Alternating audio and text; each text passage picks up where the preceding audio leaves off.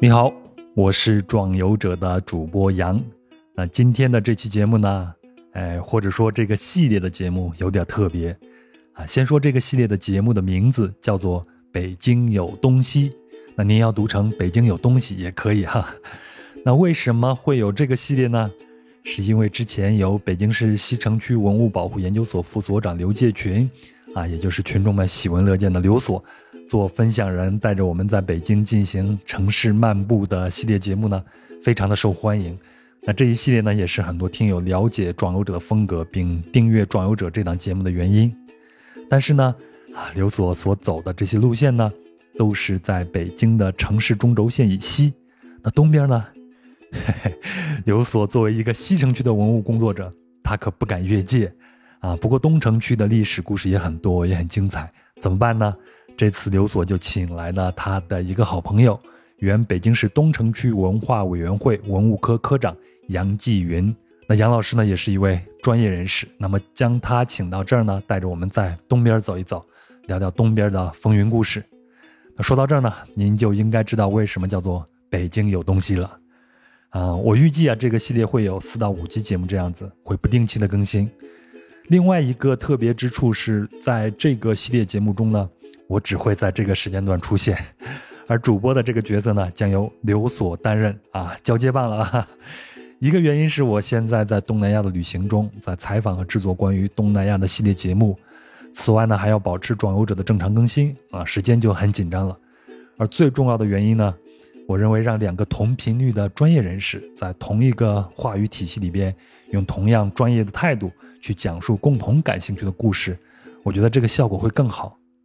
当然，您可别担心俩两个专业人士聊得太专业啊，对普通听友不太友好，难以消化。您听听就知道了。刘所和杨老师是老朋友，而且充满了互相的揶揄和玩笑，也很擅长把专业的问题给口语化表达。那我想您一定会在这个系列里边有很多的收获啊，不光是知识，还有会心一笑。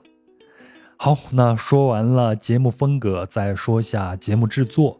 那《北京有东西》系列呢，将是壮游者历史上第一次引入制作人制度。那这个系列的制作人呢是能猫老师，那他曾经是出版业的从业者，现在是一个专业的播客制作者，非常有品味，也有经验。那这个系列的选题、录制以及剪辑啊，都由他来负责。那壮游者马上就要四岁了啊，其实很长一段时间我都有个焦虑，就是壮游者几乎所有的事情都由我来做，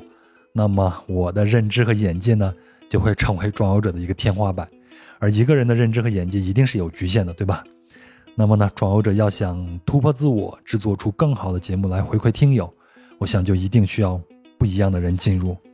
所以呢，你看新的主播刘所，新的制作人能猫，就是装游者走上新旅途的一个新开始。希望您能喜欢。最后啊，这个系列会有四到五集的节目，那么我们的制作团队会拿出一到二集来做收费节目的尝试。哎，至于为什么这样做，我就不多做解释了。 老听友一定知道播客现在的市场环境以及壮游者经典的平地抠饼的来由和故事。那在这儿呢。我再次转圈鞠躬，感谢您的支持和捧场。好，那我的话就说完了，哎，这就撂下麦克风下台，和听友您一起收听节目《北京有东西》，有请杨继云和刘所。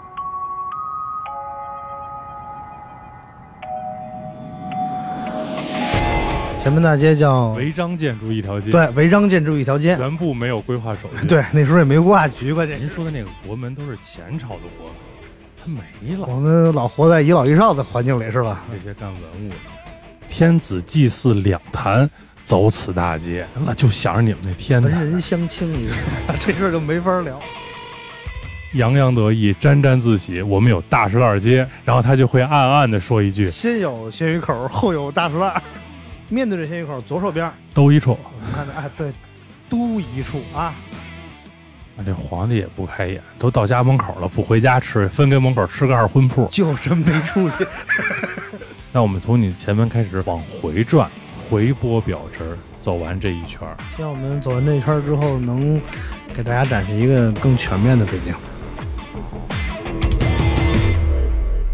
哎，大家好，啊！大家听到我这声音可能会觉得嗯很奇怪，我先自我介绍一下啊，我就是那个带着大家走了北京城几个地方的那个刘所。大家熟悉的刘所，我这次是趁老杨周游列国的这个机会，准备反客为主。每次都做那个后说话的人，我这次要先发制人，先说话。着急说话嘛，哎，在我旁边一直搭茬儿的这个人呢，嗯，就是我这次请来的嘉宾，因为我们之前的 City Walk 一直带大家走的是北京的西城的部分。对，现在中轴线这么火，那大家说北京是不是只有西边啊？那当然不是，还有东边。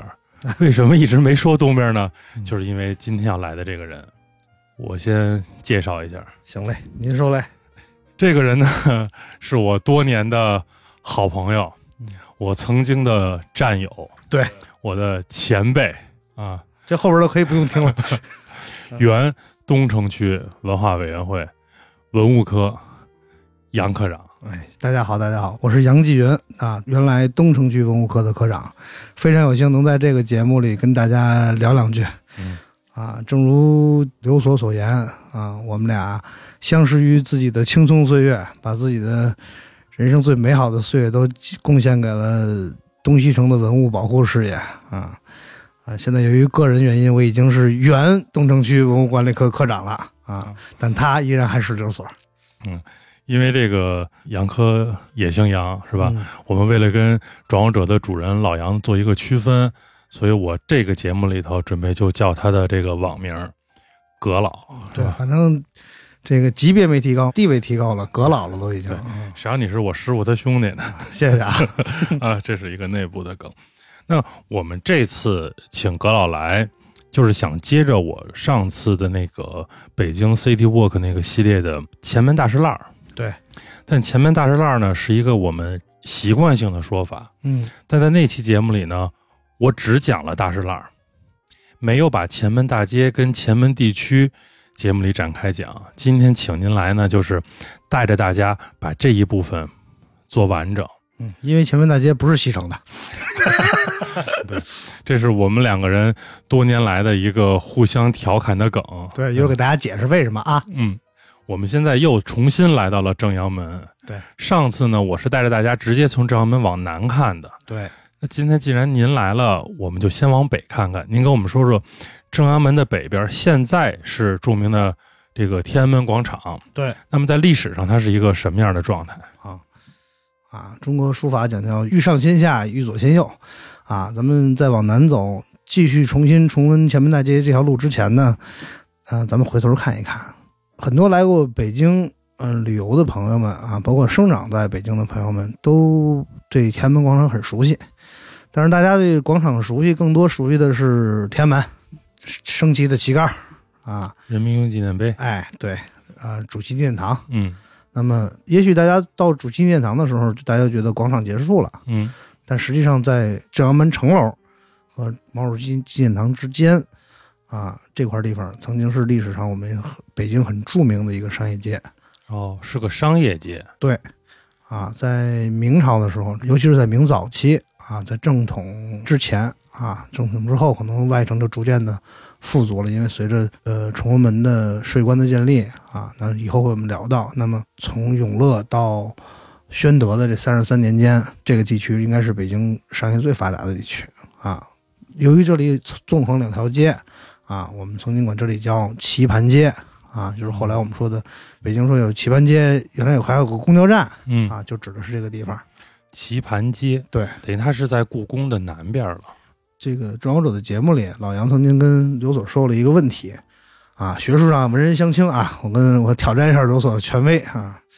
啊，刘所说啊，前门是北京的中国的国门，嗯现在有人说天安门是中国的国门，但是做过很多这个文史知识的人应该知道，这个曾经我们的啊、中华门、大明门、大清清门啊是我们的国门你，但是您说的那个国门都是前朝的国门，啊它没了，啊，对对对对吧，我我我我我活是在当下。我们老活在一老一少的环境里是吧？嗯你们这些干文物的，啊，对。那么今天我们历史上的大清门跟大明门，包括中华门啊，这一个建筑啊，不同时期的不同叫法它是一个门啊。那么它的位置呢，就在今天的呃毛主席纪念堂这个位置嗯啊。当时是我们中央的所有的礼仪场所和我们的重要的国家部委，嗯所谓当时的按照《礼记·周礼考公记》前朝后世的前朝嗯啊，都是围绕着这个这个门嗯来左右布置的啊。这个未来我们再讲，在明朝改建元大都以后啊，因为咱们今天知道北京，在北京的这个北三环外有一个呃著名的景点儿啊，东西土城路嗯啊。那么东西土城路其实就是当时的元朝的北城墙嗯啊，我们今天看到的。什么光熙门啊，什么这些门啊，其实都是那个时候留下的那个元朝的原来的地址啊。那么随着徐达带领着北伐军把元朝的蒙古贵族从北京轰走啊，那么北京就面临着一个巨大的问题，因为在徐达和常遇春带领着这个北伐的部队啊到达当时的大都的时候嗯啊，北京城的城市规模是要远比当时的南京城大的。嗯啊，它的城市建筑规划格局和它的城市建筑规制都远远超过了当时的南京嗯啊。那么，为了不愚制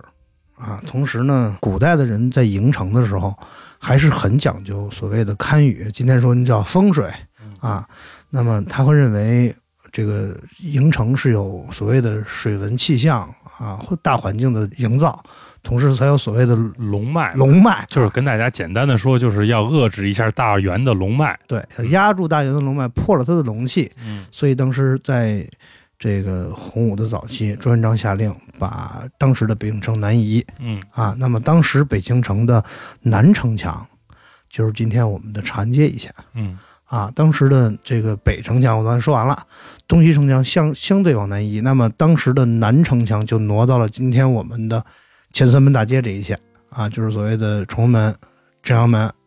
宣武门。嗯啊，这一线就是我们现在当时的呃明朝早期的北京城的南城门。嗯那么北城门呢，就怎么定这个护城河呢？这个之前刘所在聊到积水潭的时候，聊到了这个郭守敬嗯啊。郭守敬在北京呢，呃，一方面是把这个玉泉山的水引进北京，成为北京的城市用水的主要来源；另外一件事呢，就是他疏浚了漕运。嗯啊，让我们的当时的通州的漕运可以一直开到积水潭。嗯那么进入漕运的河，不光只有我们说的御河到这个通运河这一路，还有另外一条就是我们今天所说的灞河。啊，北京现在还有一些，呃西坝坝河啊，嗯包括一著名的拆迁地东坝嗯啊，那么其实它叫它就全称应该叫东坝河。嗯啊，那么西坝河、东坝河构成了我们今天坝河的这个整个流向。坝河呢是从这个积水潭出来向北，然后走今天的北护城河，嗯咱们北京今天的北护城河，然后向西北流经今天的亮马桥，然后一路走进温榆河。啊，当时我们在做呃运河考古相相关工作的时候，我们认为灞河其实也承担着当时的运输任务啊，一上一下啊，可能，所以当时在这个明朝的时候呢，就以当时的灞河作为北京的北护城河的依托，嗯那么营建了当时北京的北城墙。嗯就是今天我们所说的安定门到德胜门这一带，啊，这个时候呢，这个北京城内城的基本形式就已经确定了。说起北京城，也提到过说内九外七，皇城四，九门八点一口钟。那么实际上呢，在永乐年间的时候，靖难之变之后啊，营建北京城的时候，啊，也兴建了当时的皇城。也曾经有一种认为说，当时的皇城的南入口是天安门嗯啊，其实当时的大明门之内嗯啊，长安左门跟长安右门之间嗯啊，这个区域其实也是禁苑，一般人是不能轻易的从这穿行的。那么，如果一个当时内城东城的这个居民要到西城去，啊，咱们说东单的一个居民要到西单去，今天我们从长安街走过就可以了。但是在那个时候，要么你就得绕行向南走，到今天的东郊民巷，那时候叫东江米巷，嗯穿过棋盘街，到达西江米巷，再往北走，你才能到达西单。要么你就从现在的这个这个南北河沿大街向北，然后绕行地安门，咱们今天说的北京的平安大街那一线，包括鼓楼东西大街啊，穿过西城才能到达所谓的西单。所以它要沿着皇城的这个外轮廓去走。嗯，老百姓是不能穿皇城的。所以呢，这个地方呢，就是咱们所说的呃大明门，就是今天的王府纪念堂和这个正阳门城楼之间的这个区域，就是当时东西城的交通枢纽。那么在元朝的时候，六嫂那时候谈到了说，由于积水潭港的这个兴盛啊，那么积水潭港呢周边的这个商业很发达。到明朝这个运河码头的调整啊，那么正统年间的时候，我们北京的这个呃运河的终点已经不再是积水潭了，嗯而是我们今天的这个东边门外。嗯那么东边门外所有的商品进城以后，我们要谈到可能要要经过崇文门，嗯啊，还有一部分要到正阳门。那么在北京没有外城的时候，啊，正阳门是重要的这个货物集散地。所以这里要给大家普及一个知识，就是说我们现在特别是在宣讲中轴线的时候，会提到一个词叫前朝后世。对，大家对这个四个字，现在我最近看了好多展览呀、嗯这个公众号文章啊，前朝后世这个概念曝光率特别高。对，但是北京城其实真正前朝后世的状态，就是元朝大都的时候，对，它的前朝是元大都，它对鼓楼大街是在它的后面，就是对它的北面，那是前朝后世的。对，到了明代以后，其实我们的这个市，就是最繁华的这个市场，对，已经放到了皇城的南侧了，对就是棋盘街。对，那么从棋盘街再进一步发展，就是我们今天主要要讲到的这条大街——前门大街，所以呢，开始修建外城。修建外城之后呢，这个我们前门大街就逐渐兴盛了，嗯前门街就逐渐没落了。嗯前门街没落的一个重要原因呢，其实还有另外一个原因，就是在清朝入关以后，入嗯主关以后，呃，北京城的旗民分治，哎，导致所有顺治五年，哎，甚至五年，导致所有的这个手工业者啊，嗯包括酒馆啊、服务业啊，全部要从内城迁出去啊。这个之前你讲过，汉族官员学者进徙南城。对啊，嗯。那么这个时候，棋盘街就没落了，因为它没有服务业跟商业了嗯啊。但是棋盘街当时的交通位置依然很重要，就是所有人要去前门，嗯，都要从东西两城从这儿出去，对也是因为这种格局造就了我们前门大街的繁华啊，就是为什么我们前门大街啊，崇文门外大街为什么不往南延伸很多啊？以后我们会讲到那。宣武门外大街往东西两侧延伸的很多，为什么嗯往南延伸也不多、嗯啊？那么它是有原因的，只有前门大街一直延伸到朱河往南，嗯啊，它一直很繁华啊，所以这是有原因的啊，所以这个也可以说我们整个地区的商业发展是一脉相承的，从嗯棋盘街开始一路向南。那这里就有一个问题啊，其实我们今天看到的前门大街，大家感觉是一条很宽阔的大街，可能在中国古代的时候呢，它也很宽阔，但是它作为这个一个帝国的首都正门外的这条大街，因为我们说南门一定是正门嘛，嗯就是我当时知道答案的了嗯，但是我要替大家去问这个问题，嗯它历史上是不是更宽阔？啊它应该我们想象的这种像明帝国、清帝国，它这条门口这条大街是不是要更宽阔、更宏伟？为什么是我们看到的前门大街那种，呃，商铺林立的那个状态？它是什么样的一个演变过程呢？嗯，其实前门大街在文物行当里有一个著名，就是尤其是文物规划这个相关嗯行业里边有一句话嘛，前门大街叫违法建筑一条街，违章建筑一条街，对，违章建筑一条街，全部没有规划手续。 对，那时候也没规划局，关键是为什么呢？那么我们现在站的位置呢，就是我们这个整个前门大街的这个北起点，啊嗯我们脚下的位置。在二零二一年的时候，嗯北京考古所在这里挖掘出了这个正阳桥的这个遗迹。嗯那么这里曾经是北京南南边正阳桥的位置嗯啊。那么从站在这个位置，我们往南看，映入我们现在眼帘的第一个建筑就是所谓的前门五牌楼。就是大家现在在前门大街看到的那个高高的那个牌楼，它是一个六柱五间的牌楼，所以我们行业里头习惯性的管它叫做五牌楼。那么前门户牌楼呢，呃，在城市营建工过程中呢，牌楼是有规定的，嗯，牌楼要与道路等宽。对别说那时候没有规划建设，那时候有建筑等值规制要求有制式，啊。对，但是今天我们看到的这个前门的五牌楼，已经两南北两侧都已经被建筑吃进去了啊，被建筑包着。道路差不多就是三间的宽了。啊，对。那么为什么呢？是因为我们今天看到的这两间，中间这两嗯间、都是违法建设，最后变成的有证建筑嗯，啊，都是在逐渐的历史演进中从。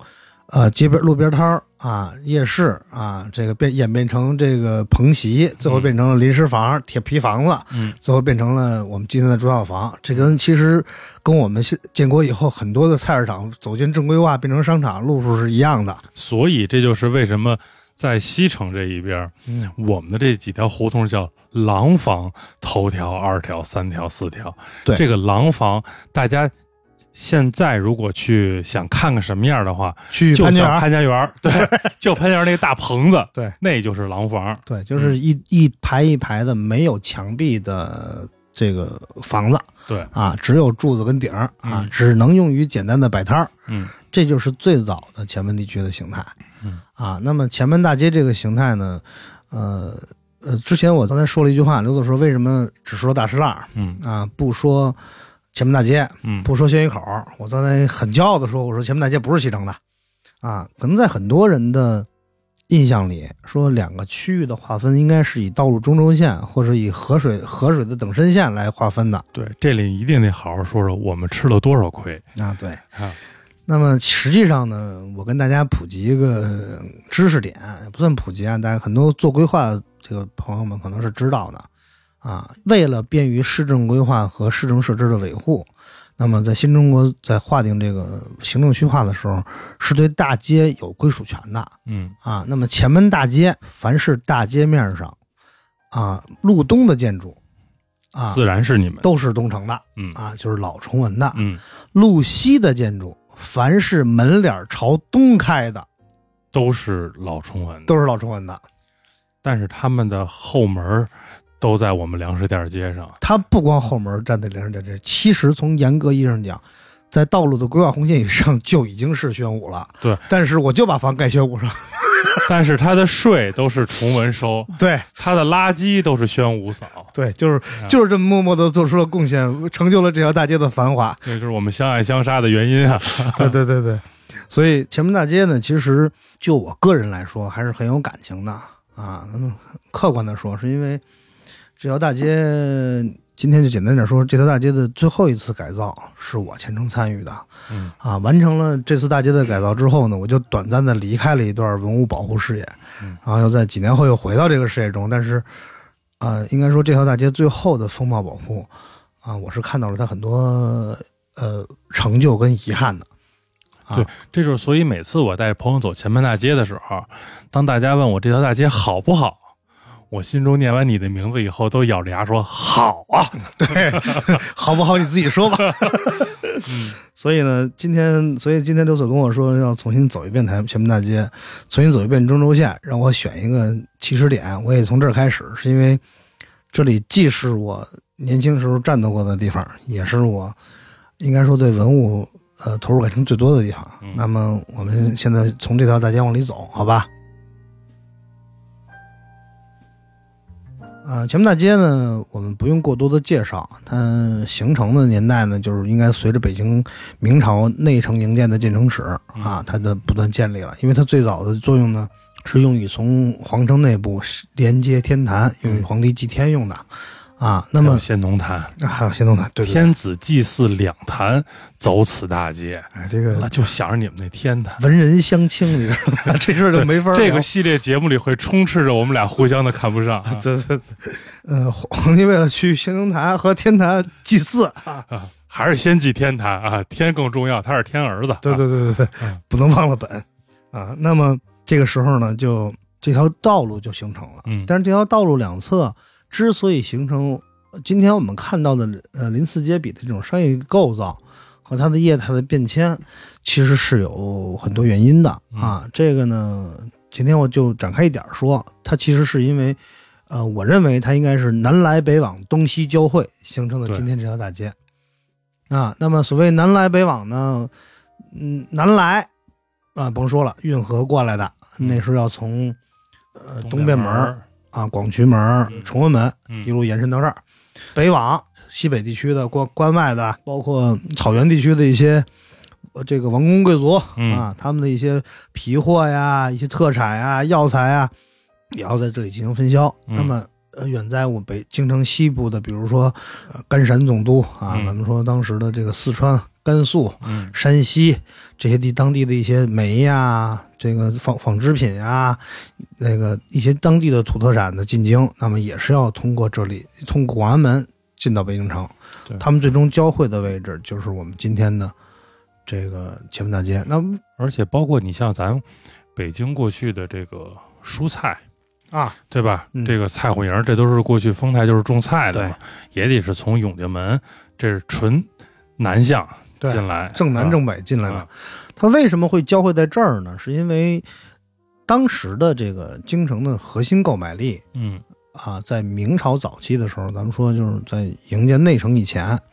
还是以内城为主的嗯啊。那么内城的宫廷采办和这个这个各个王府，咱说现在叫政府机关啊，他们的这个采买是这个大头儿，所以呢，当时的所有的客商云集都云集在。这个地方交通便利，嗯六部九星出来往南一走，一出嗯前门前门箭楼啊，那时候还没箭楼呢，一出向阳门那个城门，嗯那么就就看到了我们当时的前门大街，嗯在这里交易就很容易，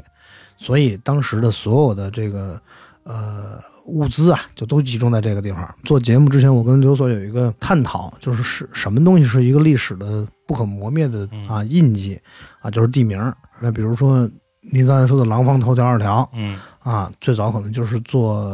呃原材料生意的，比如说药材，嗯比如说皮货啊，我们这边儿啊，说呃东城老崇文有布巷子、嗯肉市街啊、果子巷儿嗯啊，你看跟全是鲜鱼口儿，一会儿咱们要谈到鲜鱼口儿，全是吃的东西。那么说明一开始内城采卖的所有的关于日常用品的生活用品，全是从这儿来的啊。这里是我们一开始的物资采购集散地，今天的新发地市场。但是随着时间的变迁，我们能看到这个整个这条街的业态的变化啊，人民生活的变化。那么现在我们看到这个前门大街两侧的建筑形格局风风格呢，基本延续了晚清到民国时期，因为就是我们恢复一个文物，恢复它历史的原貌，恢复到什么时候？要有一个时间点，对，它不能说一直恢复呢。原来最早是平地，那拆了吧，对吧？所以不可能是这样的，它一定是有一个时间点的。那我们当年在论证前门大街的时候，认为前门大街最风华的时候，嗯，应该是在晚清到民国早期的时期。这里有一个背景，我觉得应该跟大家介绍一下，嗯为什么会选到了晚清到民国，嗯特别是就是，其实我个人更倾向于到民国的时候，嗯因为古色古香的、充满着古建筑的前门大街，让义和团给烧了。对，大家现在看到前门大街啊，就是我们之前在聊的时候会提到一个概念，这是我跟葛老我们都秉承的，就是一个街道啊，一条大街，它有它的这个典型的特点。对我们说前门地区最典型的特点是什么？大量的优秀近现代建筑。对，那为什么这个地方会有这么多优秀的近现代建筑呢？因为它的古代建筑义和全义和团全烧干净了。对，嗯，复兴灭洋嘛，就给灭了。所以这是一个背景，这也是我们为什么今天呃我们带大家走的时候，我们要以一个什么样的状态、时间节点去带大家走，对，也给大家介绍清楚。嗯那么我们往往南走一点儿呢，呃随着我们步换景移啊，嗯往南走，我们能看到，在我们前门大街的啊，我那天郭老特意嘱咐我，因为这个节目是一个全国性的节目，嗯啊我这个特别火的一档节目，哎呀，各不种要讲，不能说东西南北啊。那对。我说我们尽量少说啊啊，那我面对呃背对着这个前门了，前门楼子啊，嗯前门箭楼。那么往这个往前往前看，走往前走，我们的左手边会看到一个铁牌楼，上面写着三个字“广和楼”。嗯啊，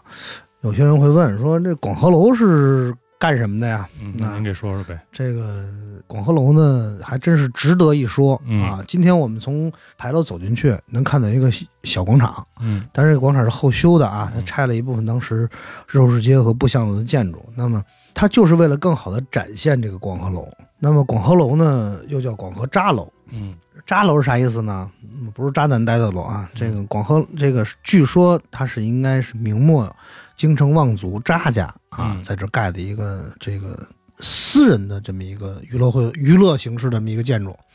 直到今呃应该最早是一个私家戏楼啊，到呃清朝入关以后啊，这个广和楼才逐渐的开始对外经营。据说啊，这个史料记载不不是很充分，我是见到过两篇关于这个东西的记载，但是嗯官史上我是没见到的啊。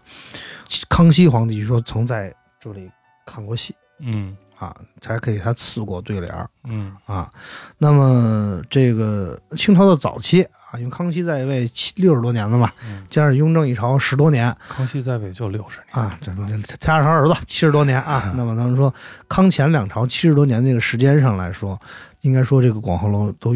一直很风华啊。那么应该说它风华了百年，一直到乾隆的四十五年，当时的广和楼着了一把大火，啊，就把这把这个广和楼呢就这个烧没了。嗯嗯，但是为什么我说它又特别风华呢？是因为这个广和楼呢，在它烧完的第二年嗯就重建了啊。如果一个剧场不能得到大众的喜爱，是不可能马上就重建的啊嗯。那么很快就重建了。这个这个重建的这个事儿呢，我是找过一篇史实的这个印证的，在当时日本人有一个人来中国画了一幅画，叫《唐土名胜图会》啊，这幅图会的序是一八零五年做的啊，这个那应该就在他这个着完不久，第二年这个就就已经重建了。当时这个展现这个图会呢，还表现的极为的兴盛，都是很多人围在这个图片上，就围着这个剧场在看戏。这广和楼当时火到什么程度呢？就是，呃，不光有人围着看啊，还有人骑着马看啊，成为当时的一景。就是里边是散座，后边有棚席的这个雅座，咱们说现在雅间儿、观众席，在呃这个散座跟雅座之外，来来往往的客商中，有人骑马，有人驻足而看，骑在马上看戏骑马关系智能啊，对，骑马关系之中。所以当时呢，这个广和楼呢是当时的一景儿，嗯就是来前门地区，又这地方人员聚集场所，现在叫。一个地标型建筑。 对对对对对。嗯那么直到解放以后，建国后，这个广和楼它改成咱们常见的这种镜框式的剧场，嗯啊，那么叫广和剧场了。广和楼呢，呃，之所以十分的重要啊，应该说在文化领域上它，它的意义非常深远。两件事儿，一个件事儿呢，是因为这个梅兰芳先生在自己的回忆录中，嗯这他那回忆录叫《舞台生活四十年》嗯啊，在他自己回忆录中回忆自己在十一岁的时候第一次登台，他还是客串个角色的时候，嗯就是在广和楼。还是群众演员的时候。对嗯所以说呢，广和楼应该，呃，就具体的一些细节咱们可以再查，但是嗯从梅先生的自述上可以看到，他见证了一代文化巨匠的冉冉升起啊，他是从这儿出出现的，这是一方面。另外一方面呢，这个这个广和楼呢，还是京剧史上的一个重要的发祥地嗯，啊，京城京剧史上最著名的科班儿，这个傅连城，嗯啊，这个傅连城科班儿啊，就是当时做一个三十多年的合作机构，嗯，就是今天的广和楼。这是一个什么概念呢？就相当于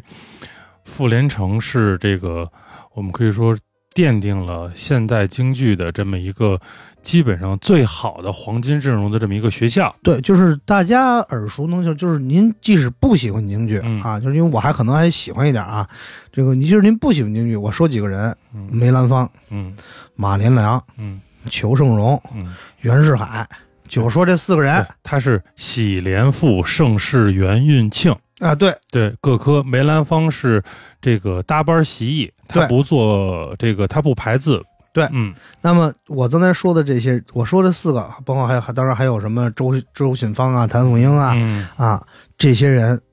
都是这个科班出身的，嗯，应该说群星荟萃啊，京剧界的黄埔，对，这个比黄埔还要牛，呃应该说没有，应该我我可以这样说，没有傅连城科班就没有京剧的今天啊，这个是毫不过分的。嗯啊，那么所以这个富人科班儿当时的合作机构说跟广和楼合作，它的主要作用是什么？是以以演代培，他的科班儿学员学完之后，他得实先锋话剧得有实践演出啊，就是让这些学员在战争中学会战争。对啊，在实践中学会实践啊，那么就在这儿进行不断的演出。应该前前后后三十年，应该说这这个舞台见证了很多大家从一个小跟班儿成为一代巨匠的这个过程那应该就是傅连城最辉煌的那三十年，他、啊，对，他最棒的就那那几十年了。对，所以应该说，呃，这个 刘所是个摇滚青年，应该说在民国的时候的那个那鼓楼东大街，就是现在这个地方。京剧我也听啊，对对啊对，但那个时候京剧就是像今天就像现在的摇滚乐一样，因为对，嗯其实这个事儿还真的可以值得聊一下，就是嗯，比如说现在在大石烂儿，嗯，在大石烂儿里边有这个特别著名的这个大观楼，对，定军山对。啊，为什么说大观楼是中国电影的发源地呢？嗯，就是因为当时谭鑫培在琉璃厂的这个丰泰照相馆对，拍的《定军山》，然后这个电影呢，这个短片，其实现在今天看就是一个短片，对，然后是在这个大观楼首映的，对，是中国电影的首映，对这事儿特别好理解，就是一个新的媒体的产生，一定要依附于当时旧的最演出形式，最火的演出形式，对，嗯，嗯，所以当时呢，就是从这个也可见一斑，就是为了让大家更容易接受这种新的文化形式啊，找了一种您最喜闻乐见的文化载体来展现它，对就吧？像 Flash 出来的时候都依托于网络歌曲是一样的，啊，对对，还是您比我时尚 啊。那么因此呢，这个广和楼在中国的这个文化史上、京剧史上，应该说史上的地位，啊，嗯，无出其右，我可以说，对这是第一个。第二个呢，其实，所以我也建议，如果您来前来北京玩儿啊，如果对中国戏剧有很深的追求，这个地方其实是值得来朝圣的，因为这个地方确实是很多大家的发祥地。我们年轻人叫圣地 巡礼，好不好？啊，你这老词儿啊，都乾隆年的研词究儿。乾隆年的事儿的人，啊那我们现在说完广和楼，我们接着往南走，嗯，往南走呢，就走到这个著名的十字路口了，十字路口嗯。这个十字路口，从我们俩认识那天开始，他就一直，我们要面向全国观众，尽量少说北京土话，他就一直揶揄我。对， 就是我们。我们宣武当年洋洋得意、沾沾自喜，我们有大石烂街，然后他就会暗暗的说一句啊，：“老北京有这么一句话。”对，叫先有鲜鱼口，后有大栅栏 对，为什么先有鲜鱼口？ 啊，这个。刚才刘所说了这个事儿，说先有鲜鱼口，后有大石烂儿啊。其实大家说这俩人真没劲，天天站在东西城的这个文物角度上互相文人相轻，有意思吗？但是这句话真是个学术问题啊，不是我挤的你啊啊，真的是心有鲜鱼口了。那么这一说出来就是停，咱们把这事说清楚啊，啊不能打嘴架啊。嗯那你好好说说为什么先有鲜鱼口呢？啊。那么我们今天看到的鲜鱼口呢，这个应该说形成于明代。在明代的时候呢，因为咱们内城的这个三里河，一会儿我们后续一会儿会讲到三里河，因为三里河这个水系有水就有鱼，那么当时的一些这个旧京的百姓呢，就在附近打鱼，然后来到这个地方，因为刚才我说了，内城的采买一些东西都是从这儿进的内城，那么就在这儿进行贩卖，逐渐形成了一个约定俗成的一个市场，叫鲜鱼口啊。那么鲜鱼口原来呢还是有几条胡同，比如梯子胡同啊这几个胡同构成。那么随着时间的演变，最后就逐渐平整了。道路也变平了，变成今天我们所看到的鲜鱼口这条大街。呃我多说两句啊，这个整个鲜鱼口地区的这个这条街的改造，因为嗯，之前在做《壮游者》的时候，老杨跟刘所谈到了金丝套啊，历史文化保护区。那么我们今天看的这条街，虽然商业意味很浓重啊，这个人留人如织啊，跟这个金字塔那种这个闹中取静的那种形式形成了鲜明的对比。毕竟我们是石家海嘛。啊，对对。但是呢，这里也是这个北京市重要的历史文化保护街区啊，对这里是跟我们的鲜鱼口儿呃历史文化保护街区对。，所以我在上一期聊前门的时候说，前门地区我们说是北京最大的历史风貌保护区，是因为我这边是大石烂儿，对你们这边是鲜鱼口，它对其实在历史上是一片。对，我有个这个观点啊，这个还是那句话，一家之言不接受反驳啊。嗯我认为外城的文化中心就是前门嗯啊，那么所有的这个外城文化中心的这个延展，东西应该是东到崇文门，西到宣武门。那么宣武门以西，崇文门以东，啊，都已经是泛这个，就是它的单独的文化属性会越来越强烈。那么把这两这个把集中于有会会馆啊、梨园儿、商业零售啊、服务业、娱乐业啊、这个风情展展展示及展示业啊， 这个这个区域核心的就应该就是这个区域，就是刚才我说的这个区域。正好就是我们现在所谓的中轴线的最重要的这个遗产区的这一个，就是从宣武门、对崇文门两个往从北往南这么切下来的这一个区域。对，这个区域集中展示了当时的所谓的呃帝都的风华啊，咱说帝都所有的文化盛景都在这里都可以可见一斑。嗯，所以我觉得呢，呃，嗯、我不敢这么说，但是我确确实觉得外城是应该整合起来看的，它不应该分成东西城、嗯啊。就是行政区划的分野导致了我们研究方向、研究方式、保护形式的区别，这是我跟你之间嗯在业务上之间的遗憾。嗯，因为在历史的发展中，它是整体，它不对是靠行政区划分成一左一右、一正一反的。因为古代人生活的时候没有这概念，说我我要这个时候我只能在在宣武干，或者只能在西城干，那时候我只能在东城干。对，他就是围着这一个大一条大街嘛。对嗯，那么，今天的咸鱼口已经变成了一条全是好吃的的一条街。呃传统美食一条街哎啊。那历史传统不传统不一定啊。啊，呃，但是历史上的咸鱼口是一个以零商业零售业为主的这么一个街市。那么，在我们走进咸鱼口之啊前我们先到了一个好吃的啊，我们先看到一小好吃的。就是杨杨老师特别爱吃的一家好吃的。啊，对，在这个整个我们面对着咸鱼口左手边啊，嗯，嗯我们要把分出左右来啊，嗯，面对着咸鱼口左手边，都一处。我们看到哎，对，都一处啊啊，那个这个都一处的来历呢，嗯呃这个可能很多人都知道。嗯啊，您给说说吧，毕竟我们面向全国的一期这么广受众的节目啊是吧就？是可能有不知道的。啊，说乾隆年间有一年大年三十儿嗯啊，整个前门地区的这个商铺啊、酒铺啊、二婚铺啊、什么嗯小饭馆啊，啊，那个时候在三十的时候是都要关门的啊，上板儿很早嗯就吃不完年货都要关门了。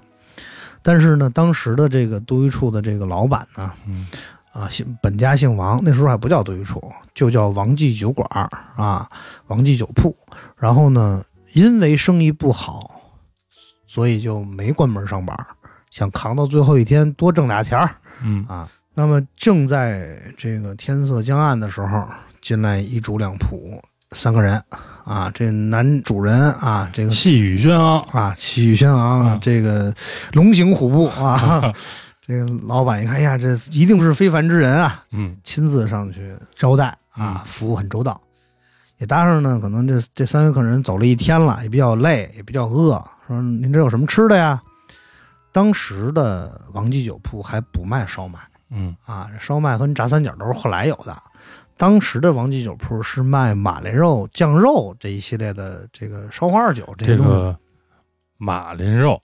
您得好好说说啊。这马铃，马铃是一种植物啊，用马铃这种植物拴着这个肉进行这个烹饪，把这个草的香味儿融进这个肉里。哦对这个马林呢，多说一句啊，这马林就是水边的一种水草，对，类水草似啊，而且有一种说法认为马林是蒙语，哦，对，今天大家还能看到的北京著名的茶叶一条街叫马连道，马连道就原来是因为那儿曾经长满了马连。啊，你看这，嗯，所以刚才我说了嘛，这个地名都是历史的名片儿啊，这这个事儿我还真不知道啊，是吧？嗯小我伟嗯知道了。今天长知识了啊，跟刘所学到了啊接着说马连肉啊，啊。那么当时接着说一仆二主，啊，当时不是啊呢， 不是接嗯着说一，一主二仆，接着说一主二你仆别啊。太兴奋，学了教了我一知识点，就这么兴奋不行啊，有点狂妄。这现在这个刘所粉丝比较多，可别挨了打。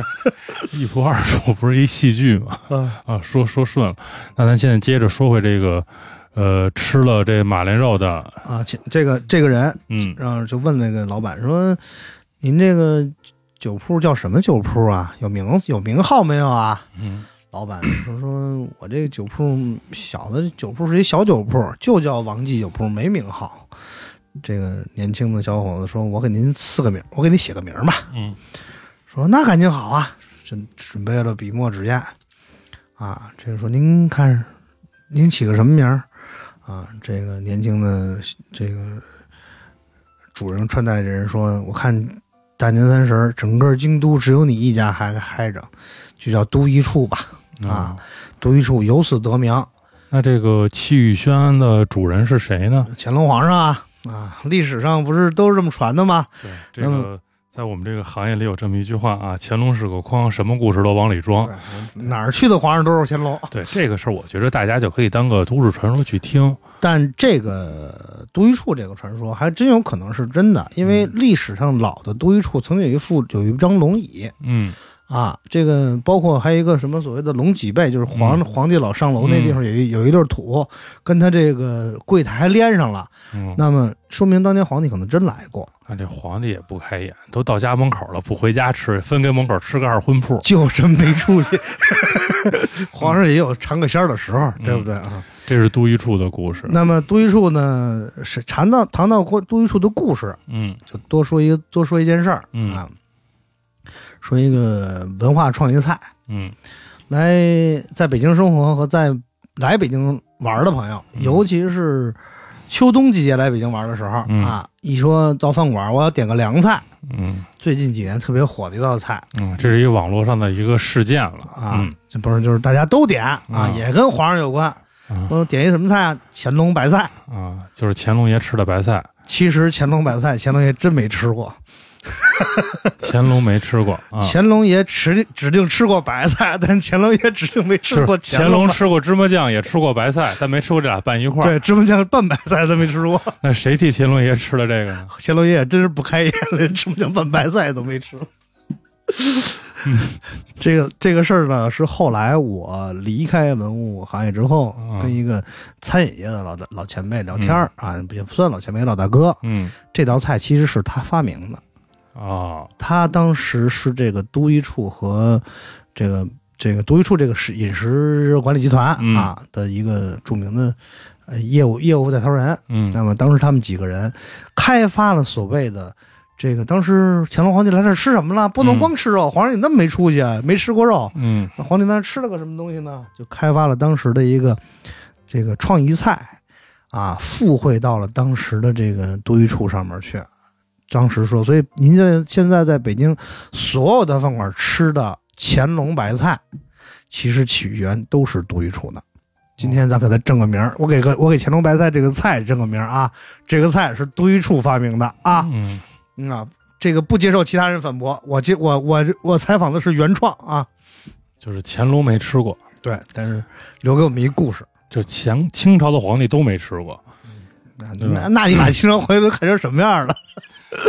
那其嗯实都一处的是在这个胡同的北边儿 最早的都一处是在鲜鱼口大街的南侧，南侧，在建国以后把它搬到了北侧嗯啊，并加上了在随着宫廷一些这个御膳的御厨的流失，在民间的流失，像什么炸三角啊、嗯烧麦啊，逐渐的丰富了它现在的菜品，形成了今天我们都一处的饮食风格。那么在这个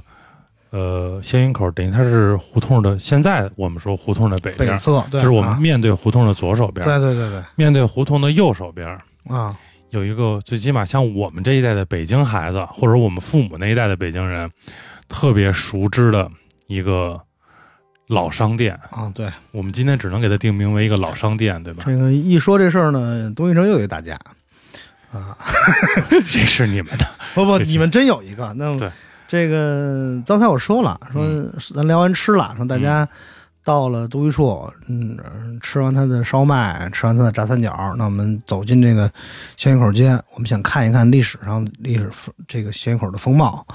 那么历史上，刚才我跟刘所说了，这个随着时间的演变，随着这个这个整个前门地区的发展，那么整个地区的行业呢、业态呢，从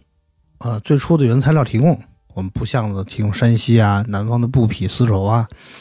啊粮食啊、粮食店街啊、什么肉市街啊，嗯在逐渐的向服务业过渡嗯啊，又从服务业逐渐向娱乐业过渡嗯啊。那么这个又在工从原材料又向成品来过渡，嗯，那么最早的时候，我们当时仙人口街在明呃清朝中叶往后的时期，它是一个著名的零售业界，主要的业态是鞋店和帽店嗯啊。当时北京你要想买鞋帽啊，仙人口是一个最主要的集散地啊，它不像今天我去。我去这个 SKP，我什么都能买嗯啊！我去个帽，啊，去个 mall 什么都嗯能都能买到。那个时候不是，那个时候你买什么就得去什么地方。栏杆市就是卖杆儿的，嗯那儿买不着鱼啊。死角您拿着杆儿钓去呗，啊，对， 那可以啊，反正边上就是三里河跟桥湾儿啊。嗯那么在这个这些零售的商店里边，就有一个商店非常有代表性。刚才我说了啊，东西城还因为这事儿还有点儿比要彼此比一比啊。，嗯叫黑猴帽店，哎啊，黑猴啊，嗯当时就跟今天的麦当劳一样，就是嗯、呃我记得在我呃二三十岁的时候，说在哪儿见哪儿哪儿一麦当劳，在这门口见啊。今天我们说在在哪哪个哪个三 e eleven 都可以啊，都是嗯地标性的建筑。那么这个黑猴当时就是。千禧口的一个重要的地标，说咱俩约个地儿地儿见，前门外千禧口，千禧口有一条街挺长的，嗯，哪儿见呢？黑猴见。它啊为什么叫黑猴呢？这黑猴呢，这个起因呢，其实有传说，不说传说了，咱嗯们历史工作者呢，咱们说这个这个正我们正严谨的啊严谨的说说，，那么是因为他最早的创始人是一个山西人嗯啊，跟我本家嗯啊，跟你现在经常接触的人都一个姓儿，姓杨嗯啊，杨小泉儿，嗯杨小泉当时开了一家呃黑猴帽店，嗯，他之所以叫黑猴帽店，是因为他养了一只红眼睛黑毛的猴。哦，啊，传说这只猴特别有灵性，啊，可以帮古代的那个商店都是上板儿的嘛，嗯帮他上板儿。帽店的这个货架都特特别高，高数的帽子有客人想去拿，这猴人上不去，猴就上去了，帮他拿下来，啊，所以大家客观这客人都以为觉得哎呀这东西特别新鲜，按今天说呢，应该就是一种营销手段，啊，所以呢，当时大家就觉得哎呀这特别新鲜，我买帽子去谁家都是买，但是我要一睹这个黑猴的风采，我就要去。但是随着时间的流逝和这生意的兴隆发展，这个猴是有寿命的，猴儿老了， 啊，对猴儿，对猴儿老了然后猴儿死了，啊，对猴儿死了啊，咱们就做一猴儿嗯啊，他们就做了一个木头猴儿哦啊，黑毛红脸儿红眼睛啊嗯，摆在这个店门口儿就成了这个店的标志。今天说这就是最早的商标，等于就是这个店的一个 IP 形象了，对 IP 形象。那么这黑猴儿呢，历史上其实会有两个，嗯呃，清朝的时候啊，我说杨小泉应该是在明朝，嗯明朝末期了啊。清朝的时候，这个有一个田氏，嗯也是一个山西人的一个一个田氏，就在黑猴帽店的边上啊，冒充人家 IP 也做了一木头猴，也叫黑猴，叫田氏黑猴帽店啊，也叫田老泉黑猴帽店嗯，啊。当时呢，这名字两上还压人一下，人叫小泉儿，他叫老泉，啊，对啊，田老泉黑猴帽店。嗯然后呢，这两个呃帽店最终都在一九五六年的公司公司合营的时候，和其他几个帽店合并了。嗯那么这个其中这两只猴就都被拉走了。嗯据我所知，其中有一只猴被首博收藏，啊，就是首博现在文文民俗领域的一个重要的文物藏品，啊，所以呢，这个也从这个黑猴帽店的这个演进跟变化，可以看到这个仙人口街这个零售业的兴起跟衰落，所以其实文化是有它的延展性的，就是刚才这个葛老说的这个黑猴，这个可能在五六年公私合营的时候已经没有了。对，但是像我们这个，就当然我很年轻啊，就是岁数小，嗯，对，但是在我的成长过程中，我们到前门的时候还会把那个地儿指为黑猴。但我采访你一下啊，这我因为我不是老宣武人啊，你你算半拉老宣武人，那我就问你就我采访你一下，嗯你会不会混呢？嗯，宣武也有个黑猴，对，啊在食品大楼边上，菜市口啊，在烂漫胡同北口对，啊，是那吧儿？原来是食品大楼嘛，啊，叫叫黑猴百货对啊，这是黑猴帽店对，啊，所以你看一个猴东西城左右打架所以这个事儿我一直是在混淆的，啊，就是我我印象里说到黑猴嗯。就一定是为什么我刚才说那是一老商店，就是我们的那个就是黑猴百货商店，嗯，你们的那个专门卖帽子，你看，对就就是你看，我再告诉你一个分别。嗯，啊，你们那猴是铁猴，我们这猴是木头猴。那我们固若金汤，真的真 的，这个当时这个我这个不开玩笑，当时黑猴百货那个猴是铸铁的，嗯对啊，这个前门外这个黑猴帽店是木头猴，所以大家听着，我们俩是在互相开玩笑，嗯在在朋友之间各种调侃。其实反映一个问题，就是那个老牌儿的黑猴，它的影响力，嗯，它已经成了一种大家跟风的标志。对就是我要仿，一定仿那最有名儿的那个，对啊所以才会有田氏，才会有菜市口的这个铁猴，对大家都在仿，因为它成功了，它有知名度。对，其实今天不是啊，各种网络平台也都是这样 的嘛，所以改变的只是载体模式和形式，并没有改变。那我们就现在说完了新云口大街门口的这两家儿，嗯，我们认认真真的大家带大家进去。 好，把这个眼睛放到今天的，因为我们说了好多古代的事儿，是吧？嗯明啊、清啊、五六年啊，嗯我们就说今天进去。上次咱俩也走了一次嘛，对我们带着大家往里走，嗯就到了一个北京著名的小吃，啊，这个天行居啊，哎，那么讲到天兴居呢，我多说两句啊。这个当我们走到这个新街口大街的中段的时候，在我们的右手边，也就是说路南，嗯我们能看到明显的有一组建筑啊，这组建筑的这个建筑形式、建筑格局更倾向于呃晚清民国时期的这个商铺的建筑格局、啊，倒挂门楣、露顶、二层嗯啊、木招牌。嗯啊，那这些东西在我们的文物的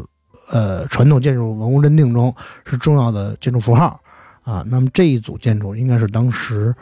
啊仙峪口历史文化保护街区进行改造的时候完整的保留了历史信息的一组建筑。嗯那么这组建筑呢，其实就跟我们它马路对面，我们现在左手边，也就是马路北侧啊，这个北京一个著名的小吃天兴居是有关系的。人说天兴居在北侧，跟它南边这房子有什么关系啊？嗯那么天这个天兴居，其实它起源于另外一个北京的著已经消失的老字号汇贤居。那么汇先说说嗯天兴居、会仙居，它主营的是什么？嗯、天兴居跟汇贤居主营的东西是炒肝儿啊，啊，北京小吃。反正我个人还是很喜欢吃的啊，但是胆固醇含量比较高。但是这个以猪肝儿，猪肝儿、猪肠儿嗯，啊、蒜啊、这个口蘑啊，咱咱咱不说制作工艺了啊，嗯，这个是什么口蘑就是蘑菇土，啊，就是这一系列东西嗯啊、啊，这个制作的一个传统的北京小吃。嗯嗯、之前呢，在其他的节目里，我谈谈到这个北京的历史上的生活啊，其实我是认可，在清朝的晚期啊，清朝早期我们已经看不到一些事情了啊，嗯在清朝的晚期到民国时期，北京的普通的这个所谓的市民生活还是比较艰苦的，嗯老百姓还是就是最普通的，咱们叫苦力嗯啊，体力劳动者啊，嗯有一词儿刘总不让我说啊，嗯，这个我老说，所以杨元老师老纠正我，啊，但是我我里边儿，啊， 对，就是他们说别不能不这么嗯说，说体力劳动者，他他们的生活是很清苦的嗯啊，棒子面儿、嗯贴饼子嗯啊，大咸菜。啊，偶尔吃个炸豆腐汤、炸炸呃那这个豆豆面丸子豆面丸子汤，嗯啊，就算开荤了。那么说明什么问题？说明他吃不起昂贵的蛋白质，嗯嗯，猪牛羊肉是吃不了的，啊，羊肉可能相对好一点儿，那么这个猪肉是完全吃不着的。那么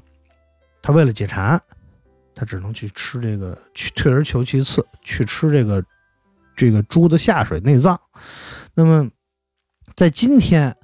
猪肝儿，可能大家去超市买东西会发现，猪肝儿啊、猪肠啊这些东西都很贵嗯啊，因为一个猪只出这么点儿东西。但是在历史上的这个这个屠宰业，就是咱们说屠户，嗯啊，有一种有一有一些地方的这个俗这个传民俗是屠宰也可以不收钱要下水，啊，把下水收走啊，我只收下水，老百姓是不平常人是不吃下水的啊，觉得它脏，觉得它不好收拾。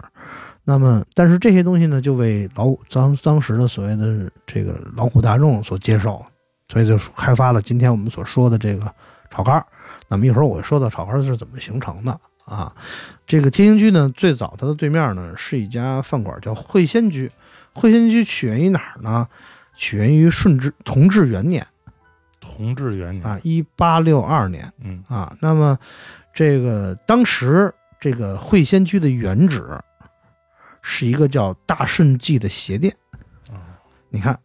就跟当时刚才我谈到这条街的业态对上了啊，它是一条这个大顺记鞋店经营不善。那么在这个过程中，我们看到了，就刚才我又说了，嗯跟我刚才说那个观点，就是它的业态开始升级调整，从这个零售业开始向服务业转型啊。那么这时候啊，这个有有有叫流泳盆的，有叫流流水盆的，我咱们咱不探讨这个嗯因问为题。那个泳跟那个水啊，可能在文献里头这个字的辨识的问题，所以可能大家就以讹传讹，不一定有一个准确的说法对吧。，那咱们他至少姓刘，那么嗯就把他传给了一个叫刘氏，嗯开了一个酒铺。嗯当时呢没有名号嗯啊，这个这个酒铺呢就卖一些酱肉啊，卖一些这个这个花生米啊头蹄下水啊，，对，就连头当时连头蹄下水都卖的少。嗯我跟你说他卖什么？嗯我说一东西可能刘总肯定知道，不有些地方同还这个朋友们可能不知道嗯遮罗啊，啊就是剩菜剩饭，啊，对，就是当时啊，那个那天那天说起来说瞪眼肉，啊，说吃饭去，说我一人要点一、一一一桌席，嗯吃剩下的东西怎么办？今天我们有收泔水的，嗯。收完了我一倒，然后就今天我们提倡大家打包带走，哦，对对对嗯啊，你看还是比我比还是比我这个时尚啊。嗯那么在那个时候，因为要想排场，嗯吃不了是不打包的嗯啊，要留在这儿，嗯那又不能浪费啊，怎么办？就有专门收这些东西的人啊，就把它搁在一起啊，倒在一个锅里，倒上生米饭嗯一熬，这个菜就叫遮罗饭嗯啊。那么不搁米饭就叫遮罗嗯啊。其实我小时候还是吃过遮罗的，我不知道留所啊。我小时候呢去参加过，因为我农村有亲戚，嗯参加农村的那种所谓流水席的婚丧嫁娶嗯啊，一吃席吃好几天。嗯啊，那么吃完饭本家就要吃好多天折罗，嗯因为你做的菜做完之后就剩下了，嗯可能有的桌子丸子连动都没动就就撤下来了，嗯那么就倒在一个锅里，然后弄米饭熬。那么这个东西呢，其实现在看好像好不卫生啊，但是那个时候呢，它是很多人补充蛋白质、提高营养的重要来源啊，解馋的重要来源。仓廪实才知礼，有对肉吃就不错礼。对，所以那时候还仓廪不足呢嘛，所以大家就在这儿，这个人就收附近这些饭馆的遮罗，嗯给这个做完饭卖给周边的这些穷苦百姓们啊。那么有一天呢，就来了一老人，要了两碗遮罗，这这是传说了啊，说要两碗遮罗就没带钱。嗯这个老板说，反正我这遮罗也是便宜收来的，嗯你就白吃两碗吧。嗯结果呢，这当天的遮罗呢，就 也不知道是统计问题还是伙计失手，嗯反正就是号称越卖越多。老板就以为遇见神仙了，然后啊把遮罗放到了聚宝盆 里，对，那 搁点金子不好吗？ 搁俩铜钱儿也行。好吧，只有遮罗。好啊。然后呢，这个就把就因为自己遇到神仙了嘛，嗯所以就给自己这个小店儿起了个名字叫会仙居。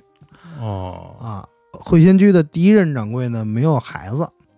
就把自己的这个小，在他去世之后，把自己这个这个小店儿呢转给了他的小舅子，他们俩本家他也姓刘 啊，跟你本家小舅子，啊，绕着脖子急的我。 对对对对，那你听出来了。然后这个小舅子呢，这个就经营了一个东西嗯啊，酱肉和白水杂碎。嗯嗯、那天大家讨论一个问题，你跟我说这杂碎应该是羊的，嗯但其实我还真没，因为那天咱俩逛的时候说这个问题，我还专门查了一下，嗯，当时猪的杂碎确实也叫白水杂碎也叫杂白水杂碎。啊，但是它是这个这个大叫的，嗯然后呢汉民的啊。那么这个白水杂碎都有什么呢？有猪肺，嗯有猪心，嗯有猪肝儿，嗯有猪肠儿。嗯，那么这个这是当时他的代表作，嗯，就是这个这家菜铺菜铺的这个这个看家菜，但是猪心跟猪肺，尤其是猪肺，嗯现在可能北京爱吃卤煮的人，可能大家也都知道猪肺这个东西，南方有一些朋友们啊煲汤，据说清肺去火的，但是北方人很多不爱吃，口感不好，而且不比较脏，不嗯好拾掇。对，所以猪肺呢就很多都浪费了。嗯那么这个后来呢，北京晨报啊，嗯当时啊不是今天的北京晨报，北京晨报是一个很有历史的老报纸。啊，对嗯，啊，您这个当时北京晨晨报是中国白话文的先驱，对啊，那么当时北京晨报是有一个著名的记者叫杨曼青，你看跟我们班跟我们家还有关系，你看嗯绕了半天没离开咱俩这事儿嗯这地儿啊、嗯啊，当时这个杨曼青这个是白话文记者的一个先驱，他做了很多，因为最早的白话文是这个讲述型的，嗯就是我要告诉你白话文怎么写啊，这个有点教育意思，类似白话文。到杨万清的时候呢，白话文就成为一种工具文了，就是他开始描述东西，开始抒发感情，啊，他就不再用像古文那种形式表达感情了，而用现代文了开始歌颂杂碎。啊。对，那杨万清呢是一吃货嗯啊，那跟我很像这东西啊。那么他呢就给了当时的这个会仙居的老板一个建议，说既然猪心和这个猪肺大家都不爱吃，那不如把它去掉，嗯进行一些这个这个加工手段的提升，就增加了当时的黄酱嗯啊。那么后来就变成了酱油嗯啊。那么用口蘑，用猪棒骨熬汤，用口蘑调味儿，完了之后拿这个蒜辫子去涮这个。这个蒜大蒜水，嗯然后要吃蒜不见蒜，嗯，形成了今天我们看上说的炒肝儿。对，但实际上炒肝儿的形成嗯啊，说北京九二年的时候，北京十大有小吃之一啊嗯，炒肝儿。实际上，炒炒肝儿的形成已经是上世纪初的事儿了对，很晚。啊，很晚。所以今天我们看到说，老北京吃一请你吃一炒肝儿，不好意思，真的大清朝的遗老遗少可能那都没吃过炒肝儿对，啊。咱是咱们今天说说，可能都没吃过炒肝儿而且这就牵出了北京的一句俏皮话儿，或者叫嗯歇后语，是吧？啊，对会仙居的炒肝儿啊，刘所嘛，缺心少肺。不 没心没肺啊哎啊。 好吧，我别急着你，回头就挨着打。嗯那么这个这个这是这个回回民民居炒肝儿的形成，应该说北京地区这个小吃的炒肝儿这个小吃的发明嗯就是起源于这个位置。嗯那么说有一天您来北京，说我想吃一个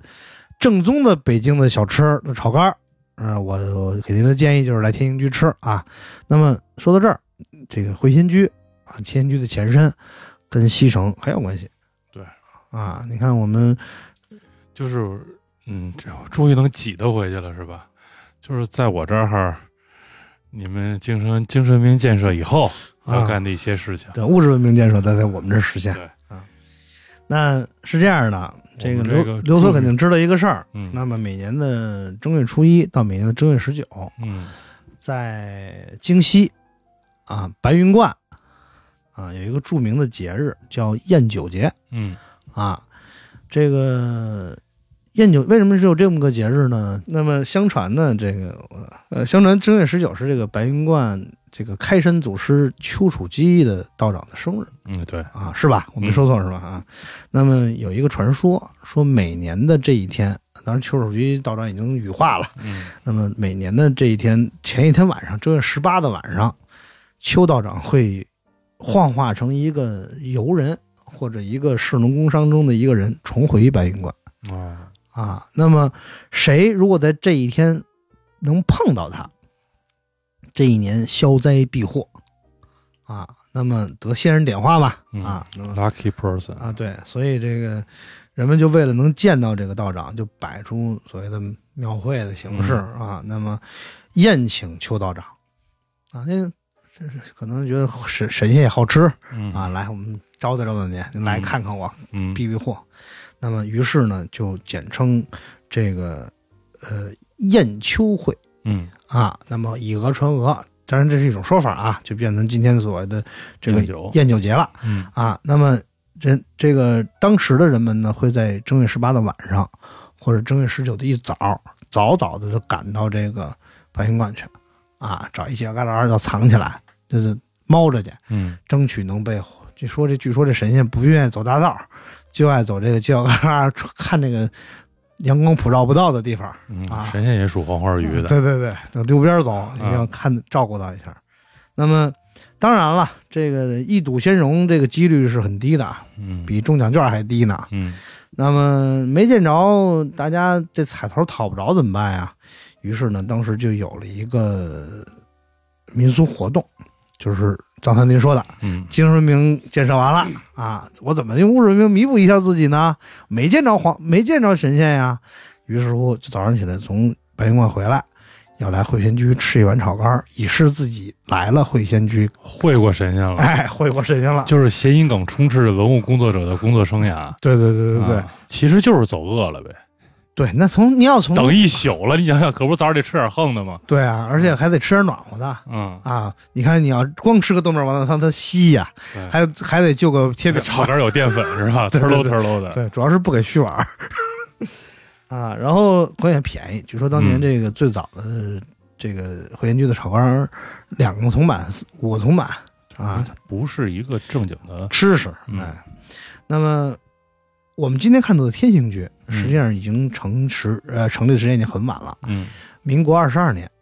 一九三三年，也就是说已经快到了嗯快到日本了，啊，快到日伪时期了。嗯那么当时的退贤居的对面儿才开了天兴居。嗯啊，天兴居开的时候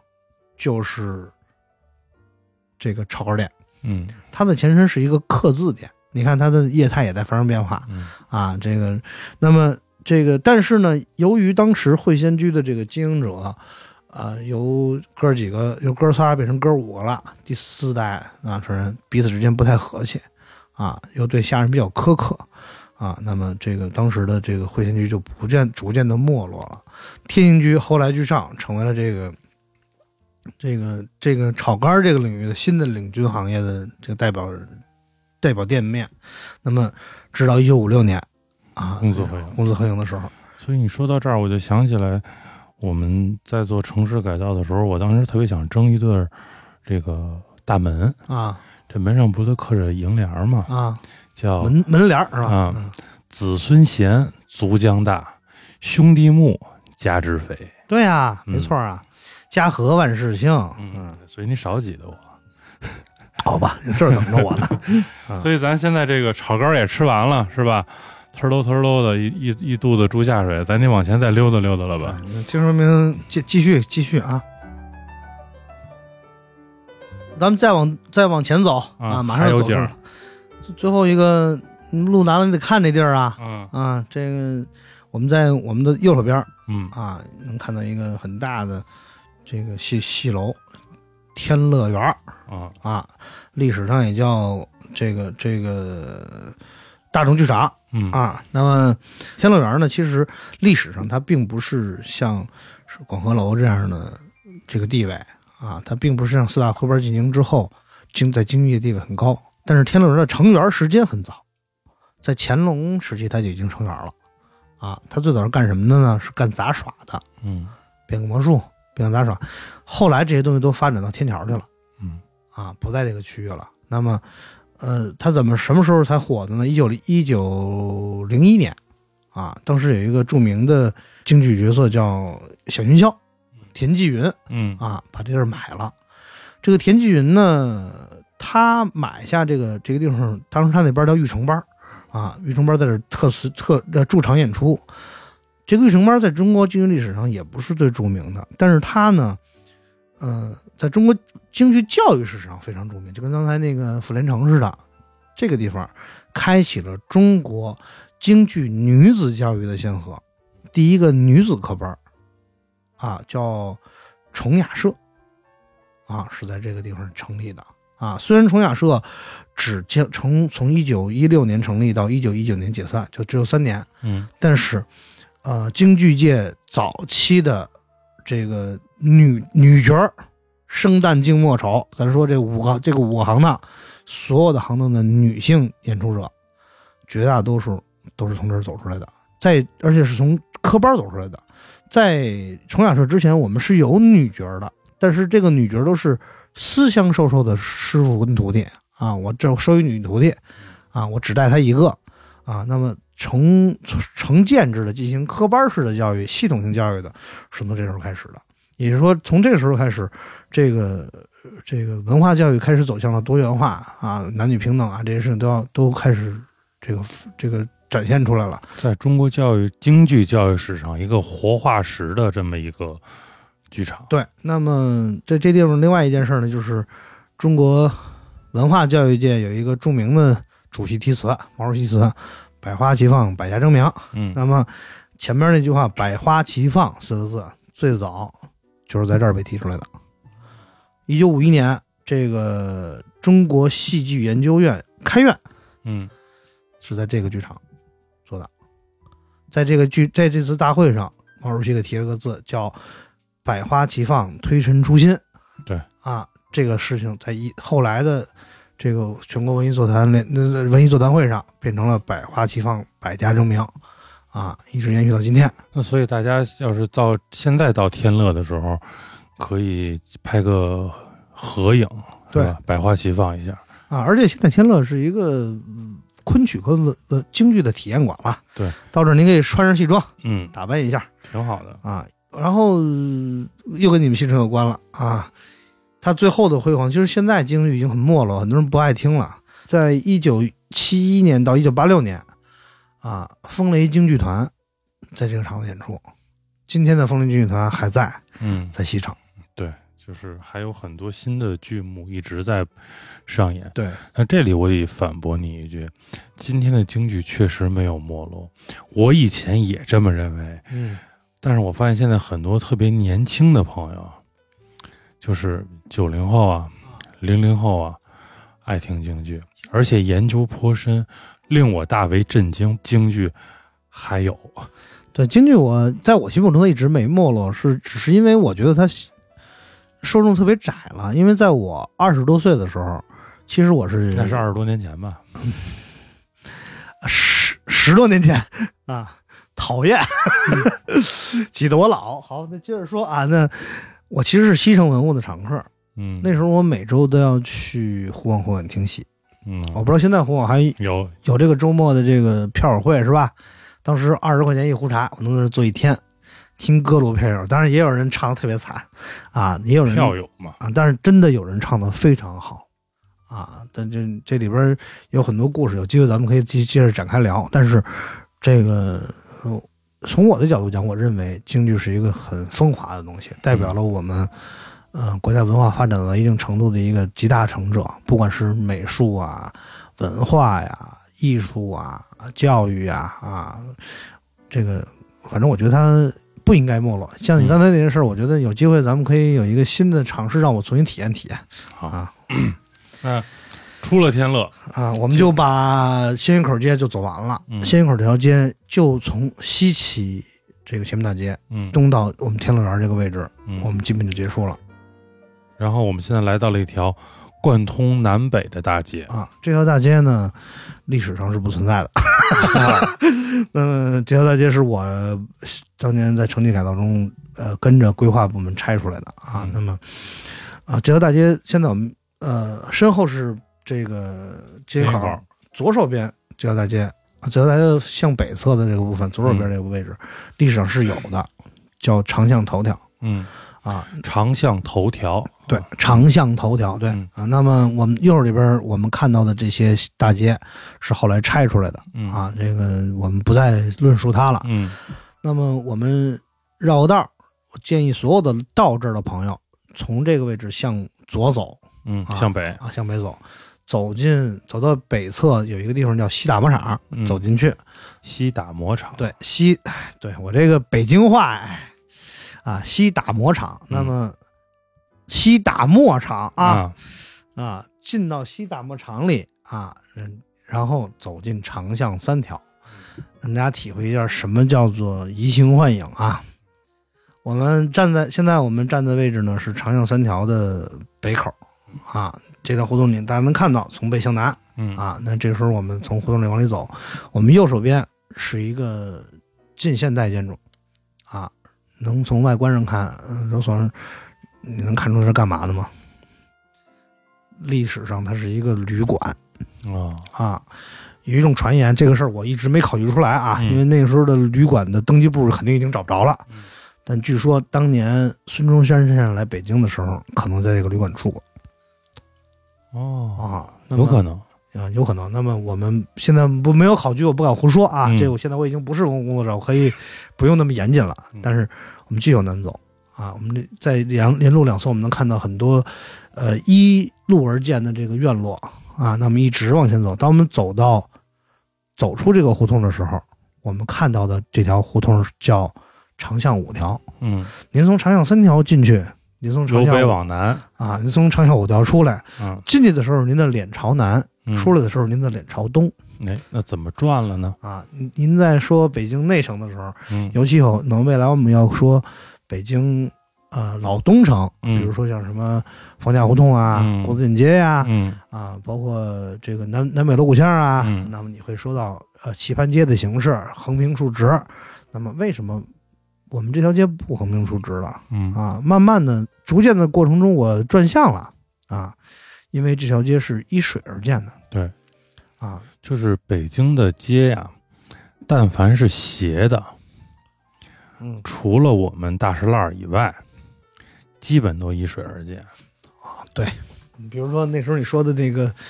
百米斜、斜街呃、百米斜街啊，烟袋斜街，对，像你们的长巷，都是这种情况。你们的我们的北京的啊， 都世界世界是我们的，是有也是你们的，归根到底是你们的啊啊。那么这个这条街呢，起源于一个一条河，嗯，啊，叫三里河。那么历史上呢，北京有两条三里河，是吧？就还是还是东城有一个三里河，啊，这个西城有一个三里河。对，西城也大家现在在看北京地名的时候呢，会发现，为了区别于这两个三里河，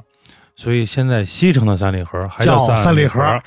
东城的三里河叫重文三里河为什么？啊，你就挤兑我们呗。因为西城的三里河历史形成在先，对，这个我认可。这个为什么呢？因为我们因为西城，如果大家知道那个位置，就是现在首博对面嘛，啊，它是钓鱼台那个水系下来的三里河，啊那就得追溯到金，啊，嗯，明白了辽金时期。又又又撞到刘所的这个擅长的这个领域了啊。嗯那不我们现在不以把短过视长线啊，嗯移到崇文三里河，嗯那么其实说三里河呢，跟就离不开，因为只要做历史啊，这个就离不开水文跟地理的这个基础。那么今天我们看到的这个重温三里河呢，嗯、我找到一段明史的记载啊，明史关于这个河怎么形成的是有一段很明确的记载的啊，当时叫“若城南三里河旧无河源”，这时候这河原来没有源头。那么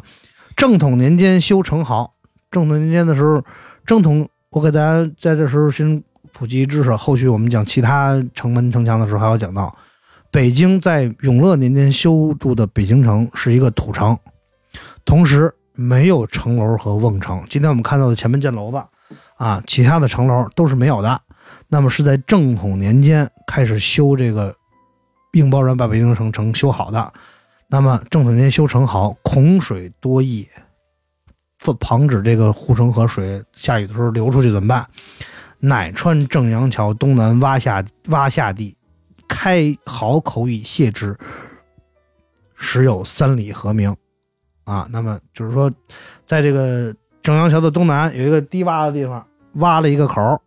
让那个排泄洪的时候从这儿排排出去，才开始有了三里河。那么三里河是一个季节性河，在在明朝的时候，只有只有夏天夏天才会有。可是为什么这地方会低洼呢？这个事儿我做了个考据，不一定科学啊。就是历史上三里河的这个故道应该是老高粱河的古道的一部分啊，所以它才会地势低洼啊。那么只是随着元代京京口河、金水河和通惠河的疏浚，古高粱河逐渐淤塞放弃了，所以这个地方的地势依然低洼，但这个地方原来是河道。这个事儿，我是对你的这个观点持有一个，就我我认同，嗯因为其实古代的人，咱们说特别简单的话啊，就是有时候大家往往会把一件事想得特别复杂。其实古代人不傻，啊对啊呀，有现成的，就是咱们北京有这么一句话叫“放着河水干嘛不洗船啊对啊，有现成的到头，他一定不单挖沟，对啊，他肯定是这儿能用，我就就顺着这么用。没有人说这儿分明是一坡，然后我非要给他这儿挖成一个沟，没人和自己较劲。所以呢，这个当时就有了一条河。我刚才说了，在明朝正统以后，这条河变成一条季节性的河，只有夏季有水，冬季的逐渐水水就没有了，或者变成一个冰洼子了。啊，这地方还有采冰的行为，因为在前门朱市口北侧有一条街，我们今天去不到了啊，因为但是我会告诉你，有一条街叫冰窖厂斜街。对，啊，那既然叫冰窖厂，原来这地方是采冰和储冰的，啊，那外城的一些这个夏天用冰的一些服务业，比如说一些做奶奶酪的呀，这些他用的冰啊，杨梅酪啊、酸酪啊这些东西的冰，都是从这个窖里出来的就是咱们就是漫谈嘛，啊。但凡是有水的地儿，对，往往容易有冰窖，对啊，比如因为说北海边上著名的雪池冰窖，对啊，对吧啊只不过供奉这个这个提供冰的服务场所不一样。 对雪池冰窖，那就是啊，那您那路很高。啊，就供皇家用嘛。 对对啊对对对，嗯啊，这个这是这是就别那什么了啊。 那么咱们接那接着往下说，那么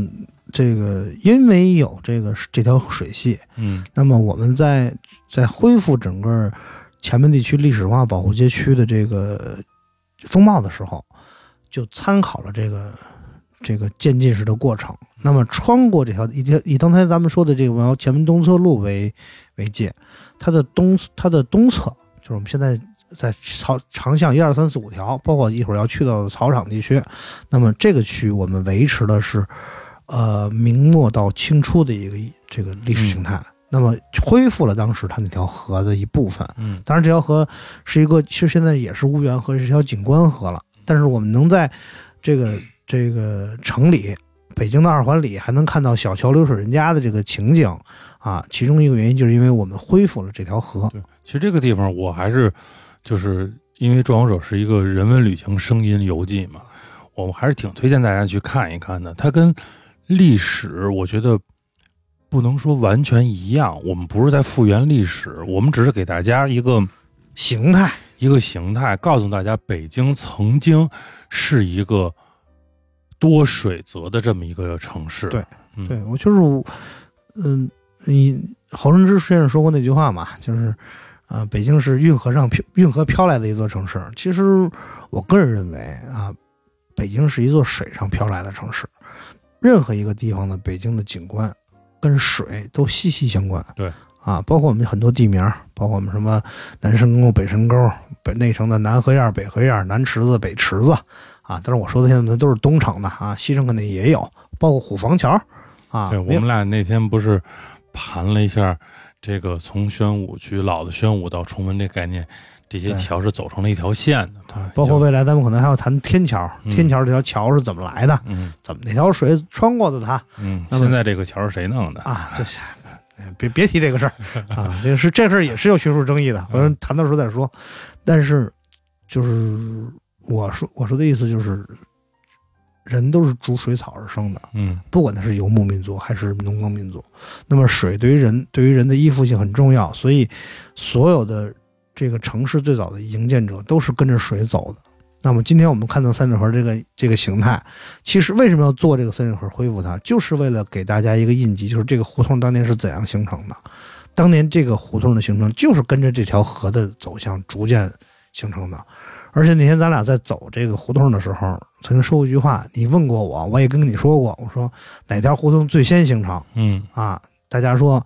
刚刚才我说话说的特别快啊、刘所专门提示了我长巷头条啊。嗯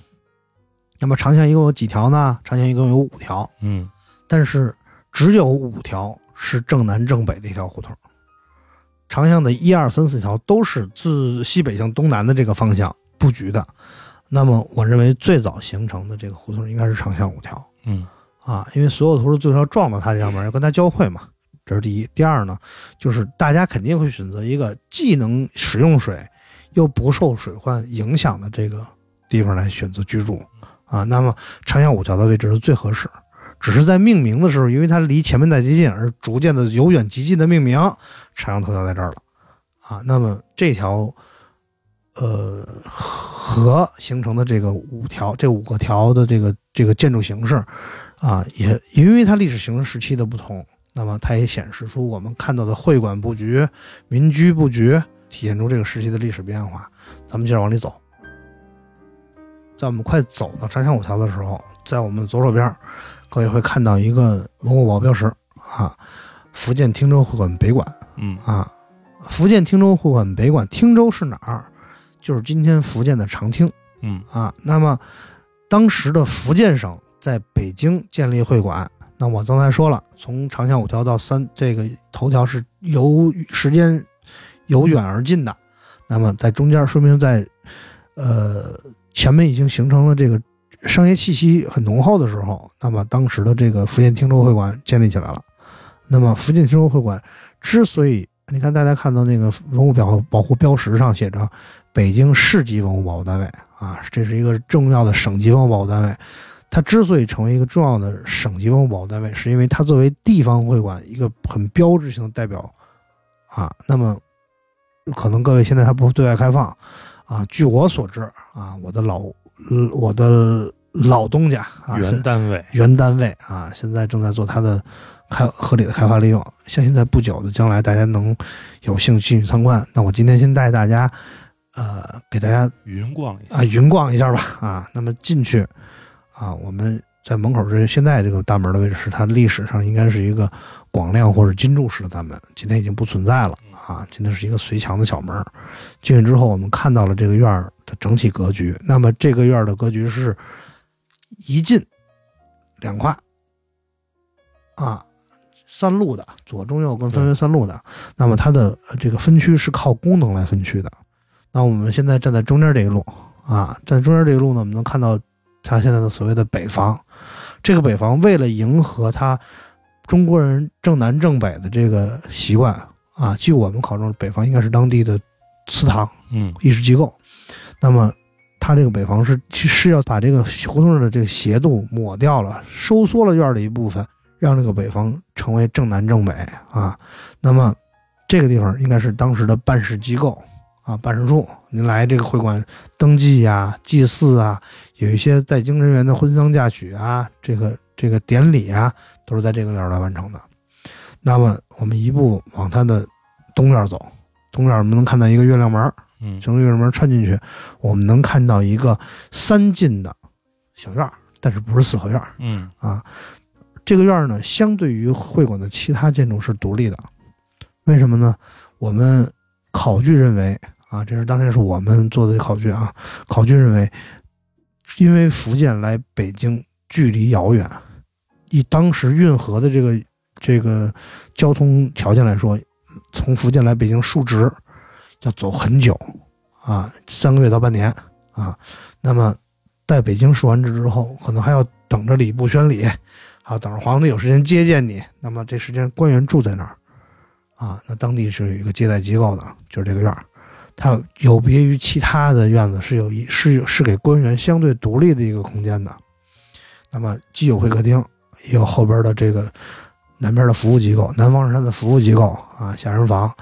北北侧最后边那一进是它的卧室啊，书房，中间那一进是它的会客厅。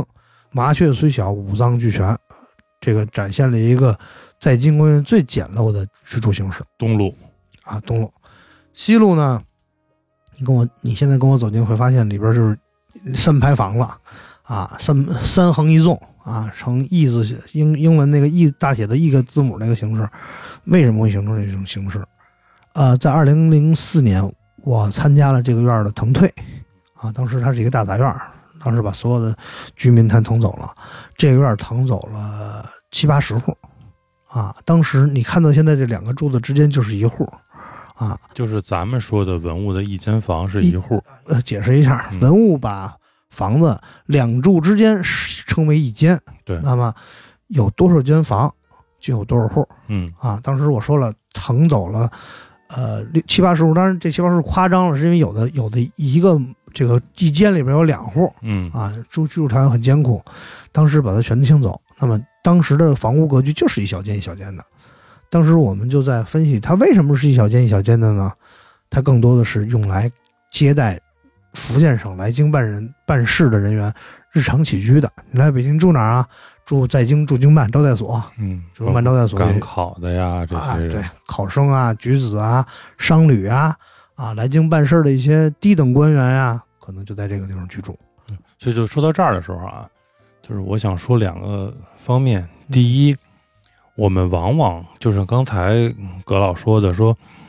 我们现在是以行政区划这个行政概念去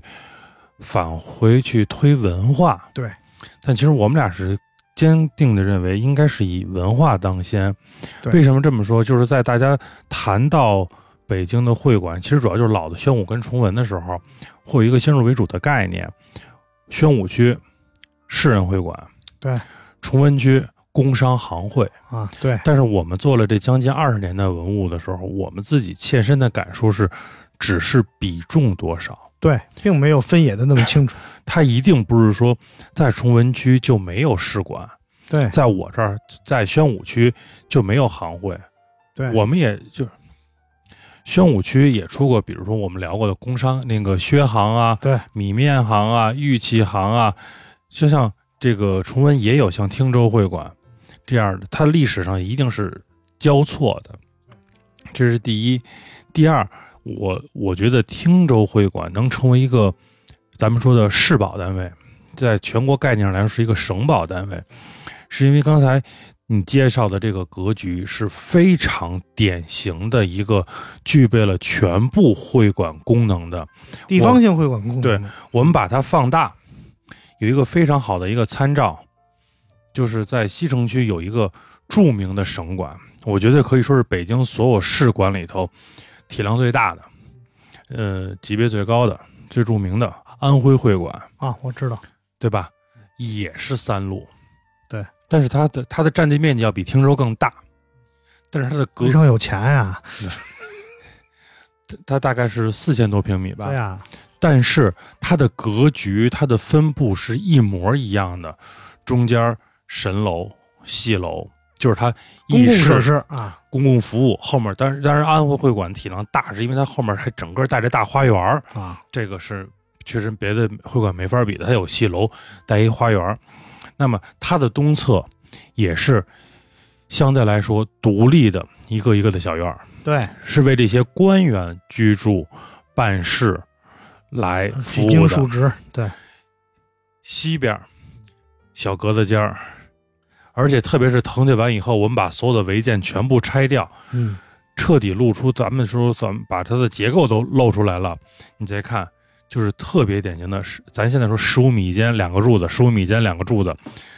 是给这些赶考的举子居住的，对，这就具备了整个一个会馆完整的功能。可能到我们到其他会馆去看的时候就没有这么典型性，对啊，它的嗯呃格局不是这种三路的排布，呃分布，它可能它没有了像戏楼、像议事厅这样的地方，或者它只有这个议事厅，或者它只有居住的地方。嗯，但是这种省馆跟像这种汀州这种郡县级的会馆，它的格局保存的如此的完整，是能反映整个会馆文化的。对，因此我认为它就可以给像安徽就是国宝嘛对。那么这个，因为它是省馆，它也确实大，它跟李鸿章啊这等等很多的这个啊历史历史事件也更多，嗯咱们说的建筑价值、艺术价值、人文价值都都够了。那么汀州会馆就冲这三路格局，我们都是做文物保护的，嗯完全够格一个省保的这个一个对标准。那么，呃，说文物嘛，嗯什么叫文物？具有历史、科学、艺术价值的古代人类的遗存。嗯，那么，呃，咱们还得说历史价值嗯啊。那它的艺术价值在哪儿呢？我提示大家一下，嗯大家过来看就行了啊。这个有机会进来的时候，一定要去看它的呃正房、嗯中路正房前沿前沿的属柱。嗯啊，什么叫属柱呢？就是前廊上面那个柱子，嗯大家看，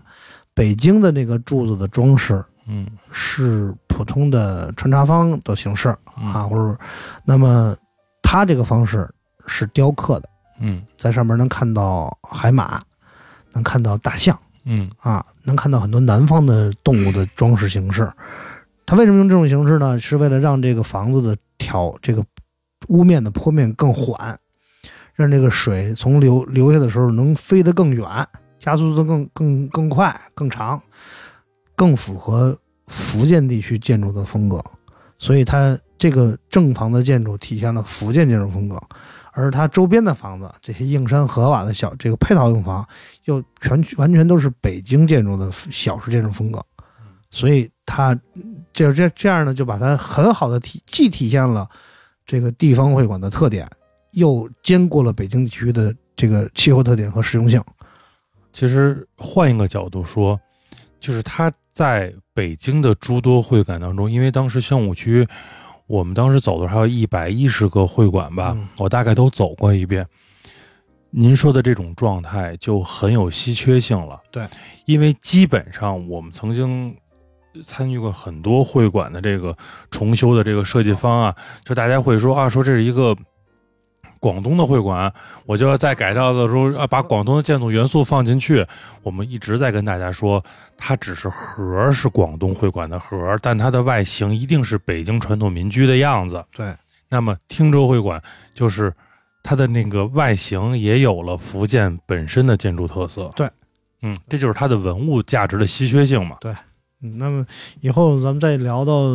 可能会有有时间会聊到北京的戏楼。嗯，这个我们可以好好聊一聊北京的戏楼。哎，说到戏楼，我们现在站在汀州会馆，往东方向看，啊有一个高高的建筑，啊，那就是个戏楼然后那就是个戏楼。啊，对，那那是会馆吗？啊，那个还就是个会馆，啊，啊，那是个行业会馆吗？那是啊，对，那是个行业会馆。那是你们典型的呀。呃，是这样的，就是刚才刘所就是咱们就说起来这个会馆，说起戏楼，那么戏楼这个东西呢，刚才说啊湖广会馆有，安徽会馆有，啊，这个我们这边呃郑义祠有郑义祠啊，，然后我们这边啊，别东城啊，老崇文这边嗯可能是啊阳明会馆有嗯，啊，颜料会馆有五个，啊，那么咱们现在说说能见的，当然历史上我们看到的会戏楼的记载远不止这五个，对，还有更多。但是目前保留下来还维持着会这个戏楼功能的，可能就是这五个了嗯啊。那么咱现在我们刘所指的这处呢，就是我们颜料会馆的。那么刚才我说了，这个最早的前门大街嗯和前门周边是原材料的集散地嗯啊，而且是做大宗生意批发的。直到清末，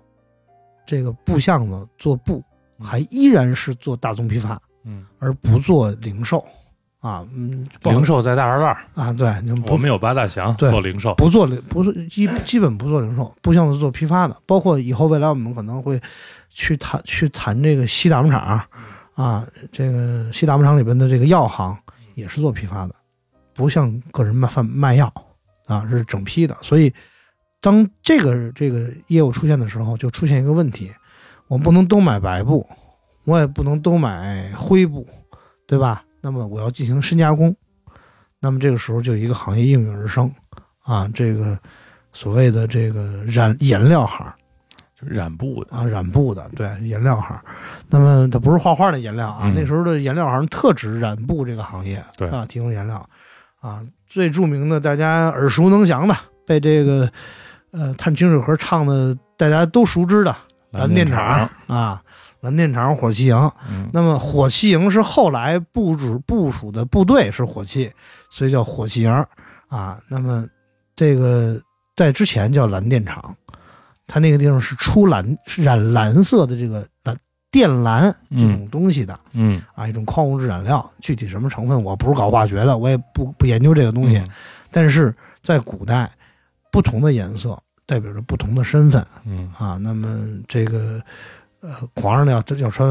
呃什么紫袍玉带上金阶啊，嗯这人那那个这个这个穿红得穿红袍是吧？女驸马里边不是得穿红袍吗？是吧？那么说明不同的颜色体现了不同的社会阶层。对，那么这个社会阶层体现在什么上？体现在颜料的稀缺性上嗯所以红的上面是紫的嘛，啊！对对对对对红的发紫，红的发紫，不是说这红颜料最后像紫色儿，对是您红的那个状态，马上就能进阶到穿紫袍的这个状态，对，您已经在皇上那儿是眼前的红人了。对，嗯所以才会有满门朱紫这个说法。对对啊，对您出家门酒肉臭嘛啊！对，您家最低档的穿都穿红袍是吧？再高档穿紫袍了。，对，所以我们在现在一些影视作品里边说，一个普通人家，老北京的普通人家嗯啊，漆红门嗯，是不对的，严格而言是应该漆黑门的对，啊，可以有红的门芯儿所以咱叫黑红镜子。啊，在黑红镜子对，所以咱去好多时候去看到一个民居的时候，嗯嚯，朱漆大门，完、啊进去红柱子、红窗户啊啊，捂嘴一乐，哎，啊，看个热闹。那估计得老那个主人得躺在案板上 睡觉啊， 要不然得吓死啊。嗯，不够砍头的。对，那愚智啊嗯，僭越，所以这个当时的这个建筑形式是这个染料啊是非常挣钱的，因为它嗯对稀缺性嘛。但是呢，另外一件事呢，是因为当时的染料没有现在的成色稳定剂和着色剂，所以它当时是用大量的，比如梧桐油，嗯比如蓖麻油，嗯比如说甚至有的有酒，嗯，啊，来作为它的成色剂啊溶溶剂来进行呃漂染的。那这个过程中，它的染料的可燃性是非常高，所以你在看到这个今天我们看到颜料会馆的前身的这部分，嗯现在虽然没有定成文物，因为它的建筑形式基本已经没有了，历史上是一个火神庙啊。我们看到的这个戏楼，其实当时是会馆，因为燃料会馆是一个行业会馆嘛，在召开每年的祭拜火神的大会之后，同行业进行娱乐的地方。啊，它的东侧啊，这个院儿，这个去过有进去能进能穿过去，它的东侧会有一个小院儿，是他们会馆的议事机构。嗯啊，在那是议事，一般是大家同行业的一些翘楚们，咱们今儿包个堂会啊，咱们今儿这个这个这个唱听听戏啊。那当时也不一定听的是京剧啊，然后有有有北京有曲剧啊，这个这个昆曲，昆昆曲是吧？北京是昆曲，曲剧都更往后了。哦不是，那就是什么呃梆子、南昆北弋，东柳啊西对梆对。南昆北弋、东柳西梆。那么，嗯、是听地方戏的。嗯啊，那么这个时候，呃，用娱乐，所以当时能盖得起这个戏楼的的，会馆，一定是经济实力非常雄厚的对，啊，所以可以说，当时的呃，我们所谓的商人阶级、商业阶层、士农工商嘛，商人阶层其实已经崭露头角，在社会上很有钱了，只是他没有社会地位啊，所以他很会享受生活，啊可以盖这个东西，但是他不能享受相应的规规制。你看楼虽然建得很高，这么高的一个，这个通高应该得有七六七米了，但是这个房子依然是一个小式建筑的形形式但是它小。啊，它就不允许你盖这对，么大。它跟就是如果大家呃看过湖广的戏楼，看过安徽会馆的戏楼，嗯回过头来再看颜料会馆的戏楼，嗯，你就会发现颜料颜料会馆的戏楼窄高。对，湖广跟安徽的就湖广会馆跟安徽会馆的戏楼，你知道为什么湖广会馆的戏楼要大更大吗？嗯，我说句话可能不太合适啊，嗯妄议啊。湖广晚，第一是晚，嗯第二是地便宜。嗯，对，啊，因为就是有过一个做外城研究的一个文献，我看过啊，他对万城是有分界的。那么在民国时期，呃，比如今天的前门地区、嗯崇文区啊，嗯比如崇文区，崇文区当时是叫正东区，嗯大栅栏地区叫正西区嗯啊。它为什么叫正东区？跟着就是正阳门以东地区和正阳门以西地区啊。嗯正东区啊。那么在呃行政分界上叫 Y 一区、Y 三区、Y 五区、嗯 Y 二区、二四区、Y 六区是宣武对，啊我们说外四区嘛。啊。嗯那么当时这个 Y 一区和 Y 三区是靠北侧的，嗯再往南就荒芜了嗯啊。有的时候就那天我还看了一篇文章，有一个亭子，水木清华亭，嗯据说就在崇文门外，以后再讲崇文门的时候再说啊。嗯但是据说当时那是有很多私家园林的。嗯啊，那么所以呢，这个应该说那个时候这地方还是比较荒凉的，所以他突呃晃晃就在那个位置，肯定也考虑到这个，因为两广其实有钱嗯，他一方面是要展现自己的实力，他这个地儿便宜，能买更大的地；另外一方面是因为那地方更开阔。啊，我不像不用像这个颜料会馆和其他像听众会馆因地制宜，因为刚才咱们去听众会馆的时候，可能以后有家有朋友进去会看到，它院儿是斜的，他无法改变这个院这个胡同的格局。那么胡广混可能我就不愿意再受你这个街道的限制委屈，我自成一派，我有钱。那时候两广地区也是有钱的地有有钱的地方，那我就要自己找一块地儿重新辟一个新的会馆，盖一个新的更大的戏楼。对我觉得这个我们可以到时候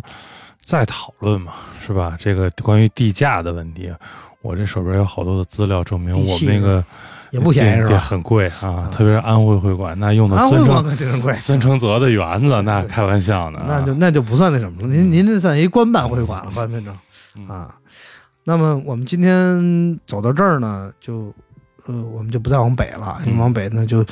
呃穿过青云胡同，再往东就可能进入到西东西兴隆街，嗯就进入到了呃广义上的这个前大前门地区嗯我啊们。就往南看，往南看看看这条河，啊，在那条河的，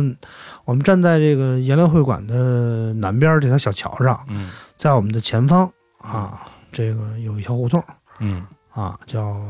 南芦草园。嗯，再往它再南侧还有一条路，还有一条胡同叫南北芦草园儿嗯啊。那么今天看这是几排房子，嗯，它为什么要叫芦草园儿？一定因为有芦草，对，有不光有芦草，还是有大片的芦草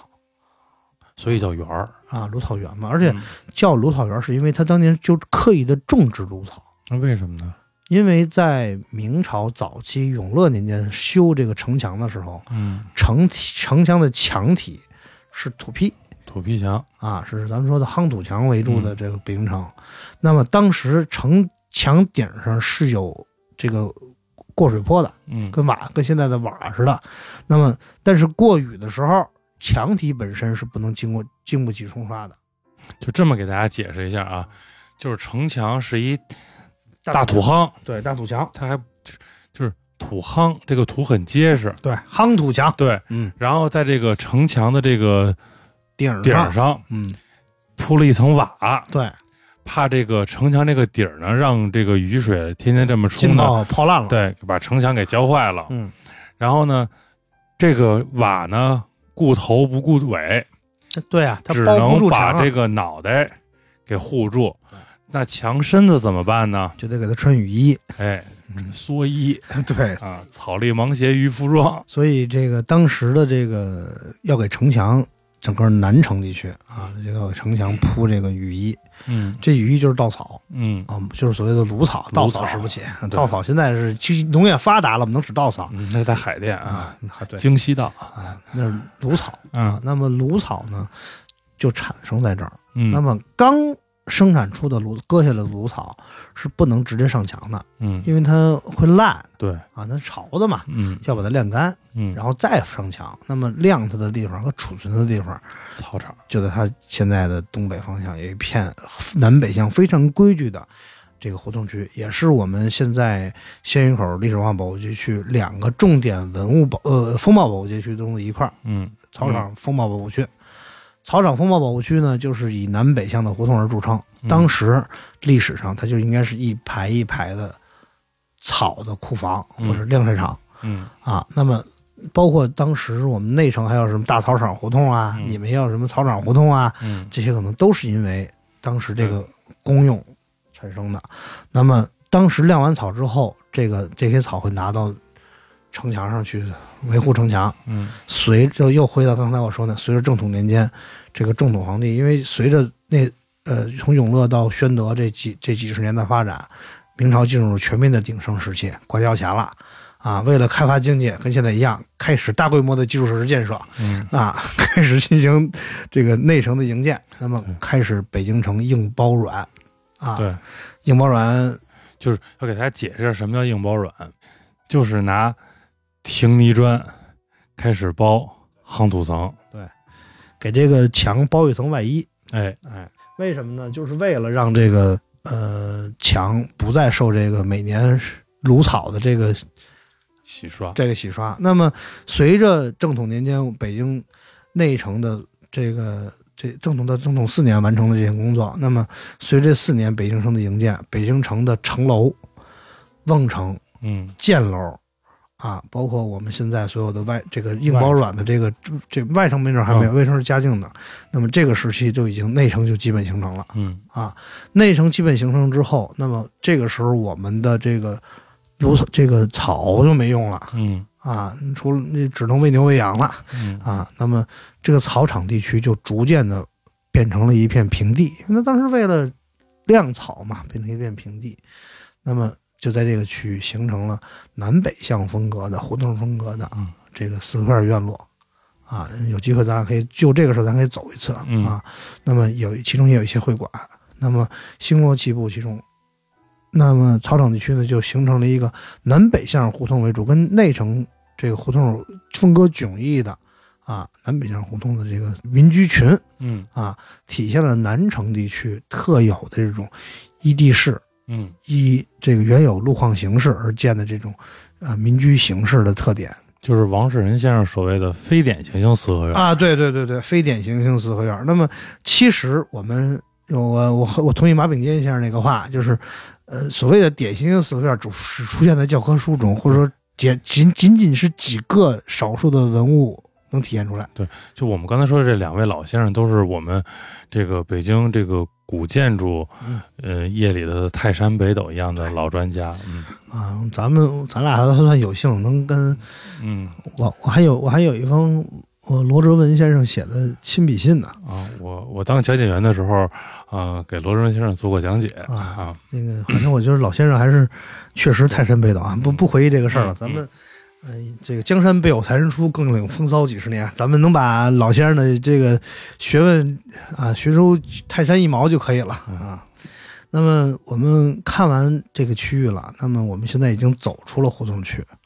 啊。这个刘总，你在您跟我现在站的脚下啊这个位置往下走三米。啊，也嗯是个往下挖三米、啊啊，对，往我下们挖走三不了，你走不了，了，你挖吧，还还很年轻啊，还不往下走呢啊，啊。哪天你挖不挖我不管，反正这事儿交给你了嗯啊，因为在石刻档案上，至少我所知道的没有记载。嗯但我今天把它把这接力棒交给你啊，就是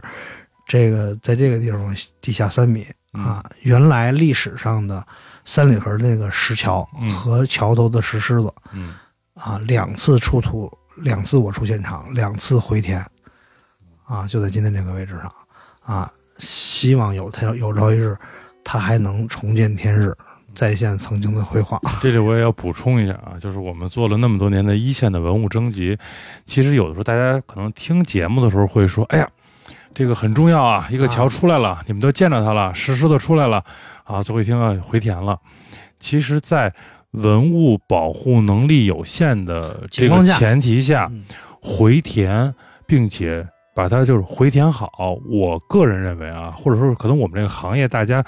呃，一个通共识吧，共识，对，回填也是一种保护方法，但是重需要的是一代一代的文物工作者把这件事儿记录清楚，对，传承下去，在有朝一日我们有能力的时有候，条有科技条件，能有那个水平的时候，对，我们再让这些文物展示出来。其实我们今天相当于是走完了前门地区的东部，对，嗯，我们上一期是走的前门的西部。其实大家会发现，我们试图，我和呃格老，我们两个人试图给大家还原一个在我们的认知范围内相对完整的前门的风貌、前门的历史发展、前门的风物图，业态，对前门的众生相，就很有意思。前门大街是一个标准的鱼骨形排列，对，就是我们说，呃，葛葛老说的，比如说长巷是斜的，对那我这从西北向东南，对呃，前门的这个大栅栏这边是斜的，对是从这个呃西南向东北，正好是两个点，从东南角或西南角向中央汇合，向中央汇合。嗯但是这两个区域的斜接的形成是完全不同的，对原因不一样，对，原因是完全不一样的。一部分是城市在发展，一部分是依水而居，对，但是他们完整的汇合到了前门大街最后的这个我们所谓今天说中轴线的这个点上。对，其实其实我们都做了这么多年的老城保护，呃，这个一个城市啊，我们说它，呃，往往是这样，因于由于各种各样的原因，在不断的形成它自己的特点。其实我觉得历史的发展，我在这个问题上，我可能嗯、不知道能不能播啊啊，但但是我觉得在历史的发展上，我觉得这个有是有它的必然性的啊，就是只有通过这种形式，不管它怎么发展，嗯，结果都是今天的这个结果。对，因为这不是一个人能造就的，所以我并不承认历史是个人英雄主义说某一个人改变的，但是在某一个时间点上，可能他确实是那样啊。风云际会的由一个人做了那一件事儿，但是没有他做，可能也别人也会做啊。但是我觉得今天我们这个北京城，我们见到的，我们为之。付出为之保护，为之动容，为之兴奋、落泪，啊，各种情情感糅合进去的这个北京城，其实，呃，我们只是千千万万个那个大河中的一滴水，经过我咱们这一代人把它传给下一代人。所以今天我刚才我在在说三里河这个石狮子的时候，我还真的是呃很认真的跟你说这件事儿，因为我已经不在这个行业里了。拿出了一副前辈的样子。啊，这不这不是前辈，这是我能我未尽的事业，希望你把它完成啊！听着还像占我便宜对对对，对你就这么认为吧啊！啊，反正这辈子就占你便宜了。对，其实其实是就是我们都，呃，因为我们俩是确实是将近二十年的好朋友了，我们自己各自在我们从事这个行业的时候都有一个，呃，不对外的一个账。嗯，这个账就是到底有多少东西是我们见过的、对我们知道的、我们有线索的、我们现在做不了的。其实可能我们这一代，就是嗯可能几代人， 就是最起码我们这一代可能都不见得能把这件事儿变成现实，但是其实做文物工作就是要这样一代一代的传下去。我们我们只是那个种子，这个种子到我们这几十年还是一个种子。其实我们就像个蝉，就一直在等，等到最后有一天说有一半儿接过来的时候，它破土而出了。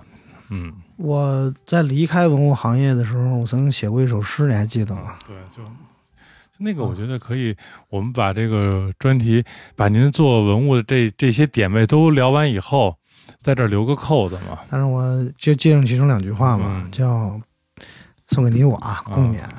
遍刊前人句，续传万古流”啊，咱就是干这事儿的我嗯力争做到。啊，你一定能做到。那好，我们拉回来啊，嗯我们俩刚才这这大晚大晚上的录节目，就是特别容易这个伤感、 啊，感慨是吧？对，容易感慨，特别是前门，正好因为就是对你我你我在做这儿前工门大作的时候，二十四岁到二十七岁，对，就你做嗯前门大街的时候，正好我在背着照相机去拍大石烂儿。嗯，就正好是在那一个时间点，对咱俩不开过玩笑吗？前门大街，因为我们一定要在冬天拍照片，冬天没有树叶儿，对吧？我们能拍得清楚。就前门大街东边一傻子，西边一傻子， 就是我们俩对，抹着大鼻 涕，画着胡同儿，冻得实在不行，大二二买一棉袄，对对，实在我不比行，我比你强，我冷，我冷的时候可以去天津吃烤干儿， 我 那相机冻得都已经不行了，买一棉袄把相机捂住了。那时候都这样。对，可能我们对前门的感情确实是近乡情怯，就是对前门感情很深，所以今天难免有一些感慨。呃，我们拉回到现实，从三里河，我们今天的整个前门讲完了，嗯。那从其实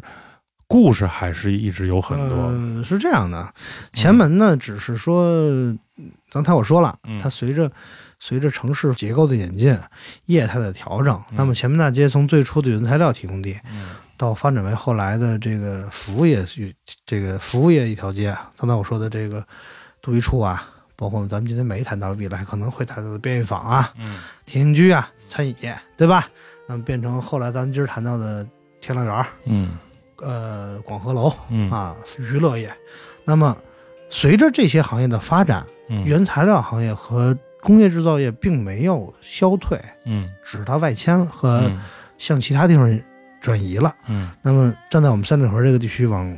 东看，嗯离这里啊地铁一站地嗯啊，那么我们就会看到磁器口、嗯栏杆市、嗯蒜市口嗯啊、茶茶市胡同嗯啊，那么那个地区就属于崇文门地区了嗯啊。崇文门地区呢，作为北京地区最重要的税关和金金融中心，当时的啊，那么这个是需要我们再重新重新梳理的。嗯啊，今天时间有限，咱就不谈这些了，啊我们对就给下次咱们再谈，留一个新的话题。对，就是我们沿着西城这一圈儿走完以后，我们开始重新走东城这一圈儿的时候，我对们非就常有相当于效是一个逆时针的这么一个状态，因为西城是从什刹开始一点儿一点儿这么往下聊，往南聊下来的。那我们从你直接从你这南边这个点前门开始往回转，对，回拨表针儿走完这一圈儿。希望我们走完这一圈儿之后，能给大家展示一个更全面的北京。对，两个做文物的人眼里头的北京北城，京城啊，嗯，好吧，谢谢好，嗯，那就到这儿吧，就今到天这儿吧。嗯啊，谢谢刘总啊。哎，谢谢杨老师。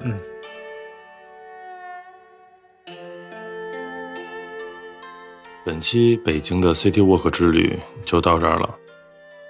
这是我个人第一次作为一个播客的主播参与节目的录制，有什么到不到的，朋友们多担待。如果您对本期节目有什么想说的、想聊的，欢迎在评论区里留言。我们在节目里提到的相关细节图片，都会在公众号“壮游者”的文章里展示，请您微信搜索并订阅“壮游者”就可以了。另外，您可以通过公众号文章下方的喜欢作者，或者单集节目下方的赞赏来进行赞助。如果您有商务合作的需求，请邮件至壮游者全拼艾特幺二六点 com，或者添加微信壮游者全拼二零一八。如果您要加入壮游者的听友群，也请添加这个微信，他就会将您拉进群里。最后，我们哥俩下台鞠躬，祝大家诸事顺意，我们下期见。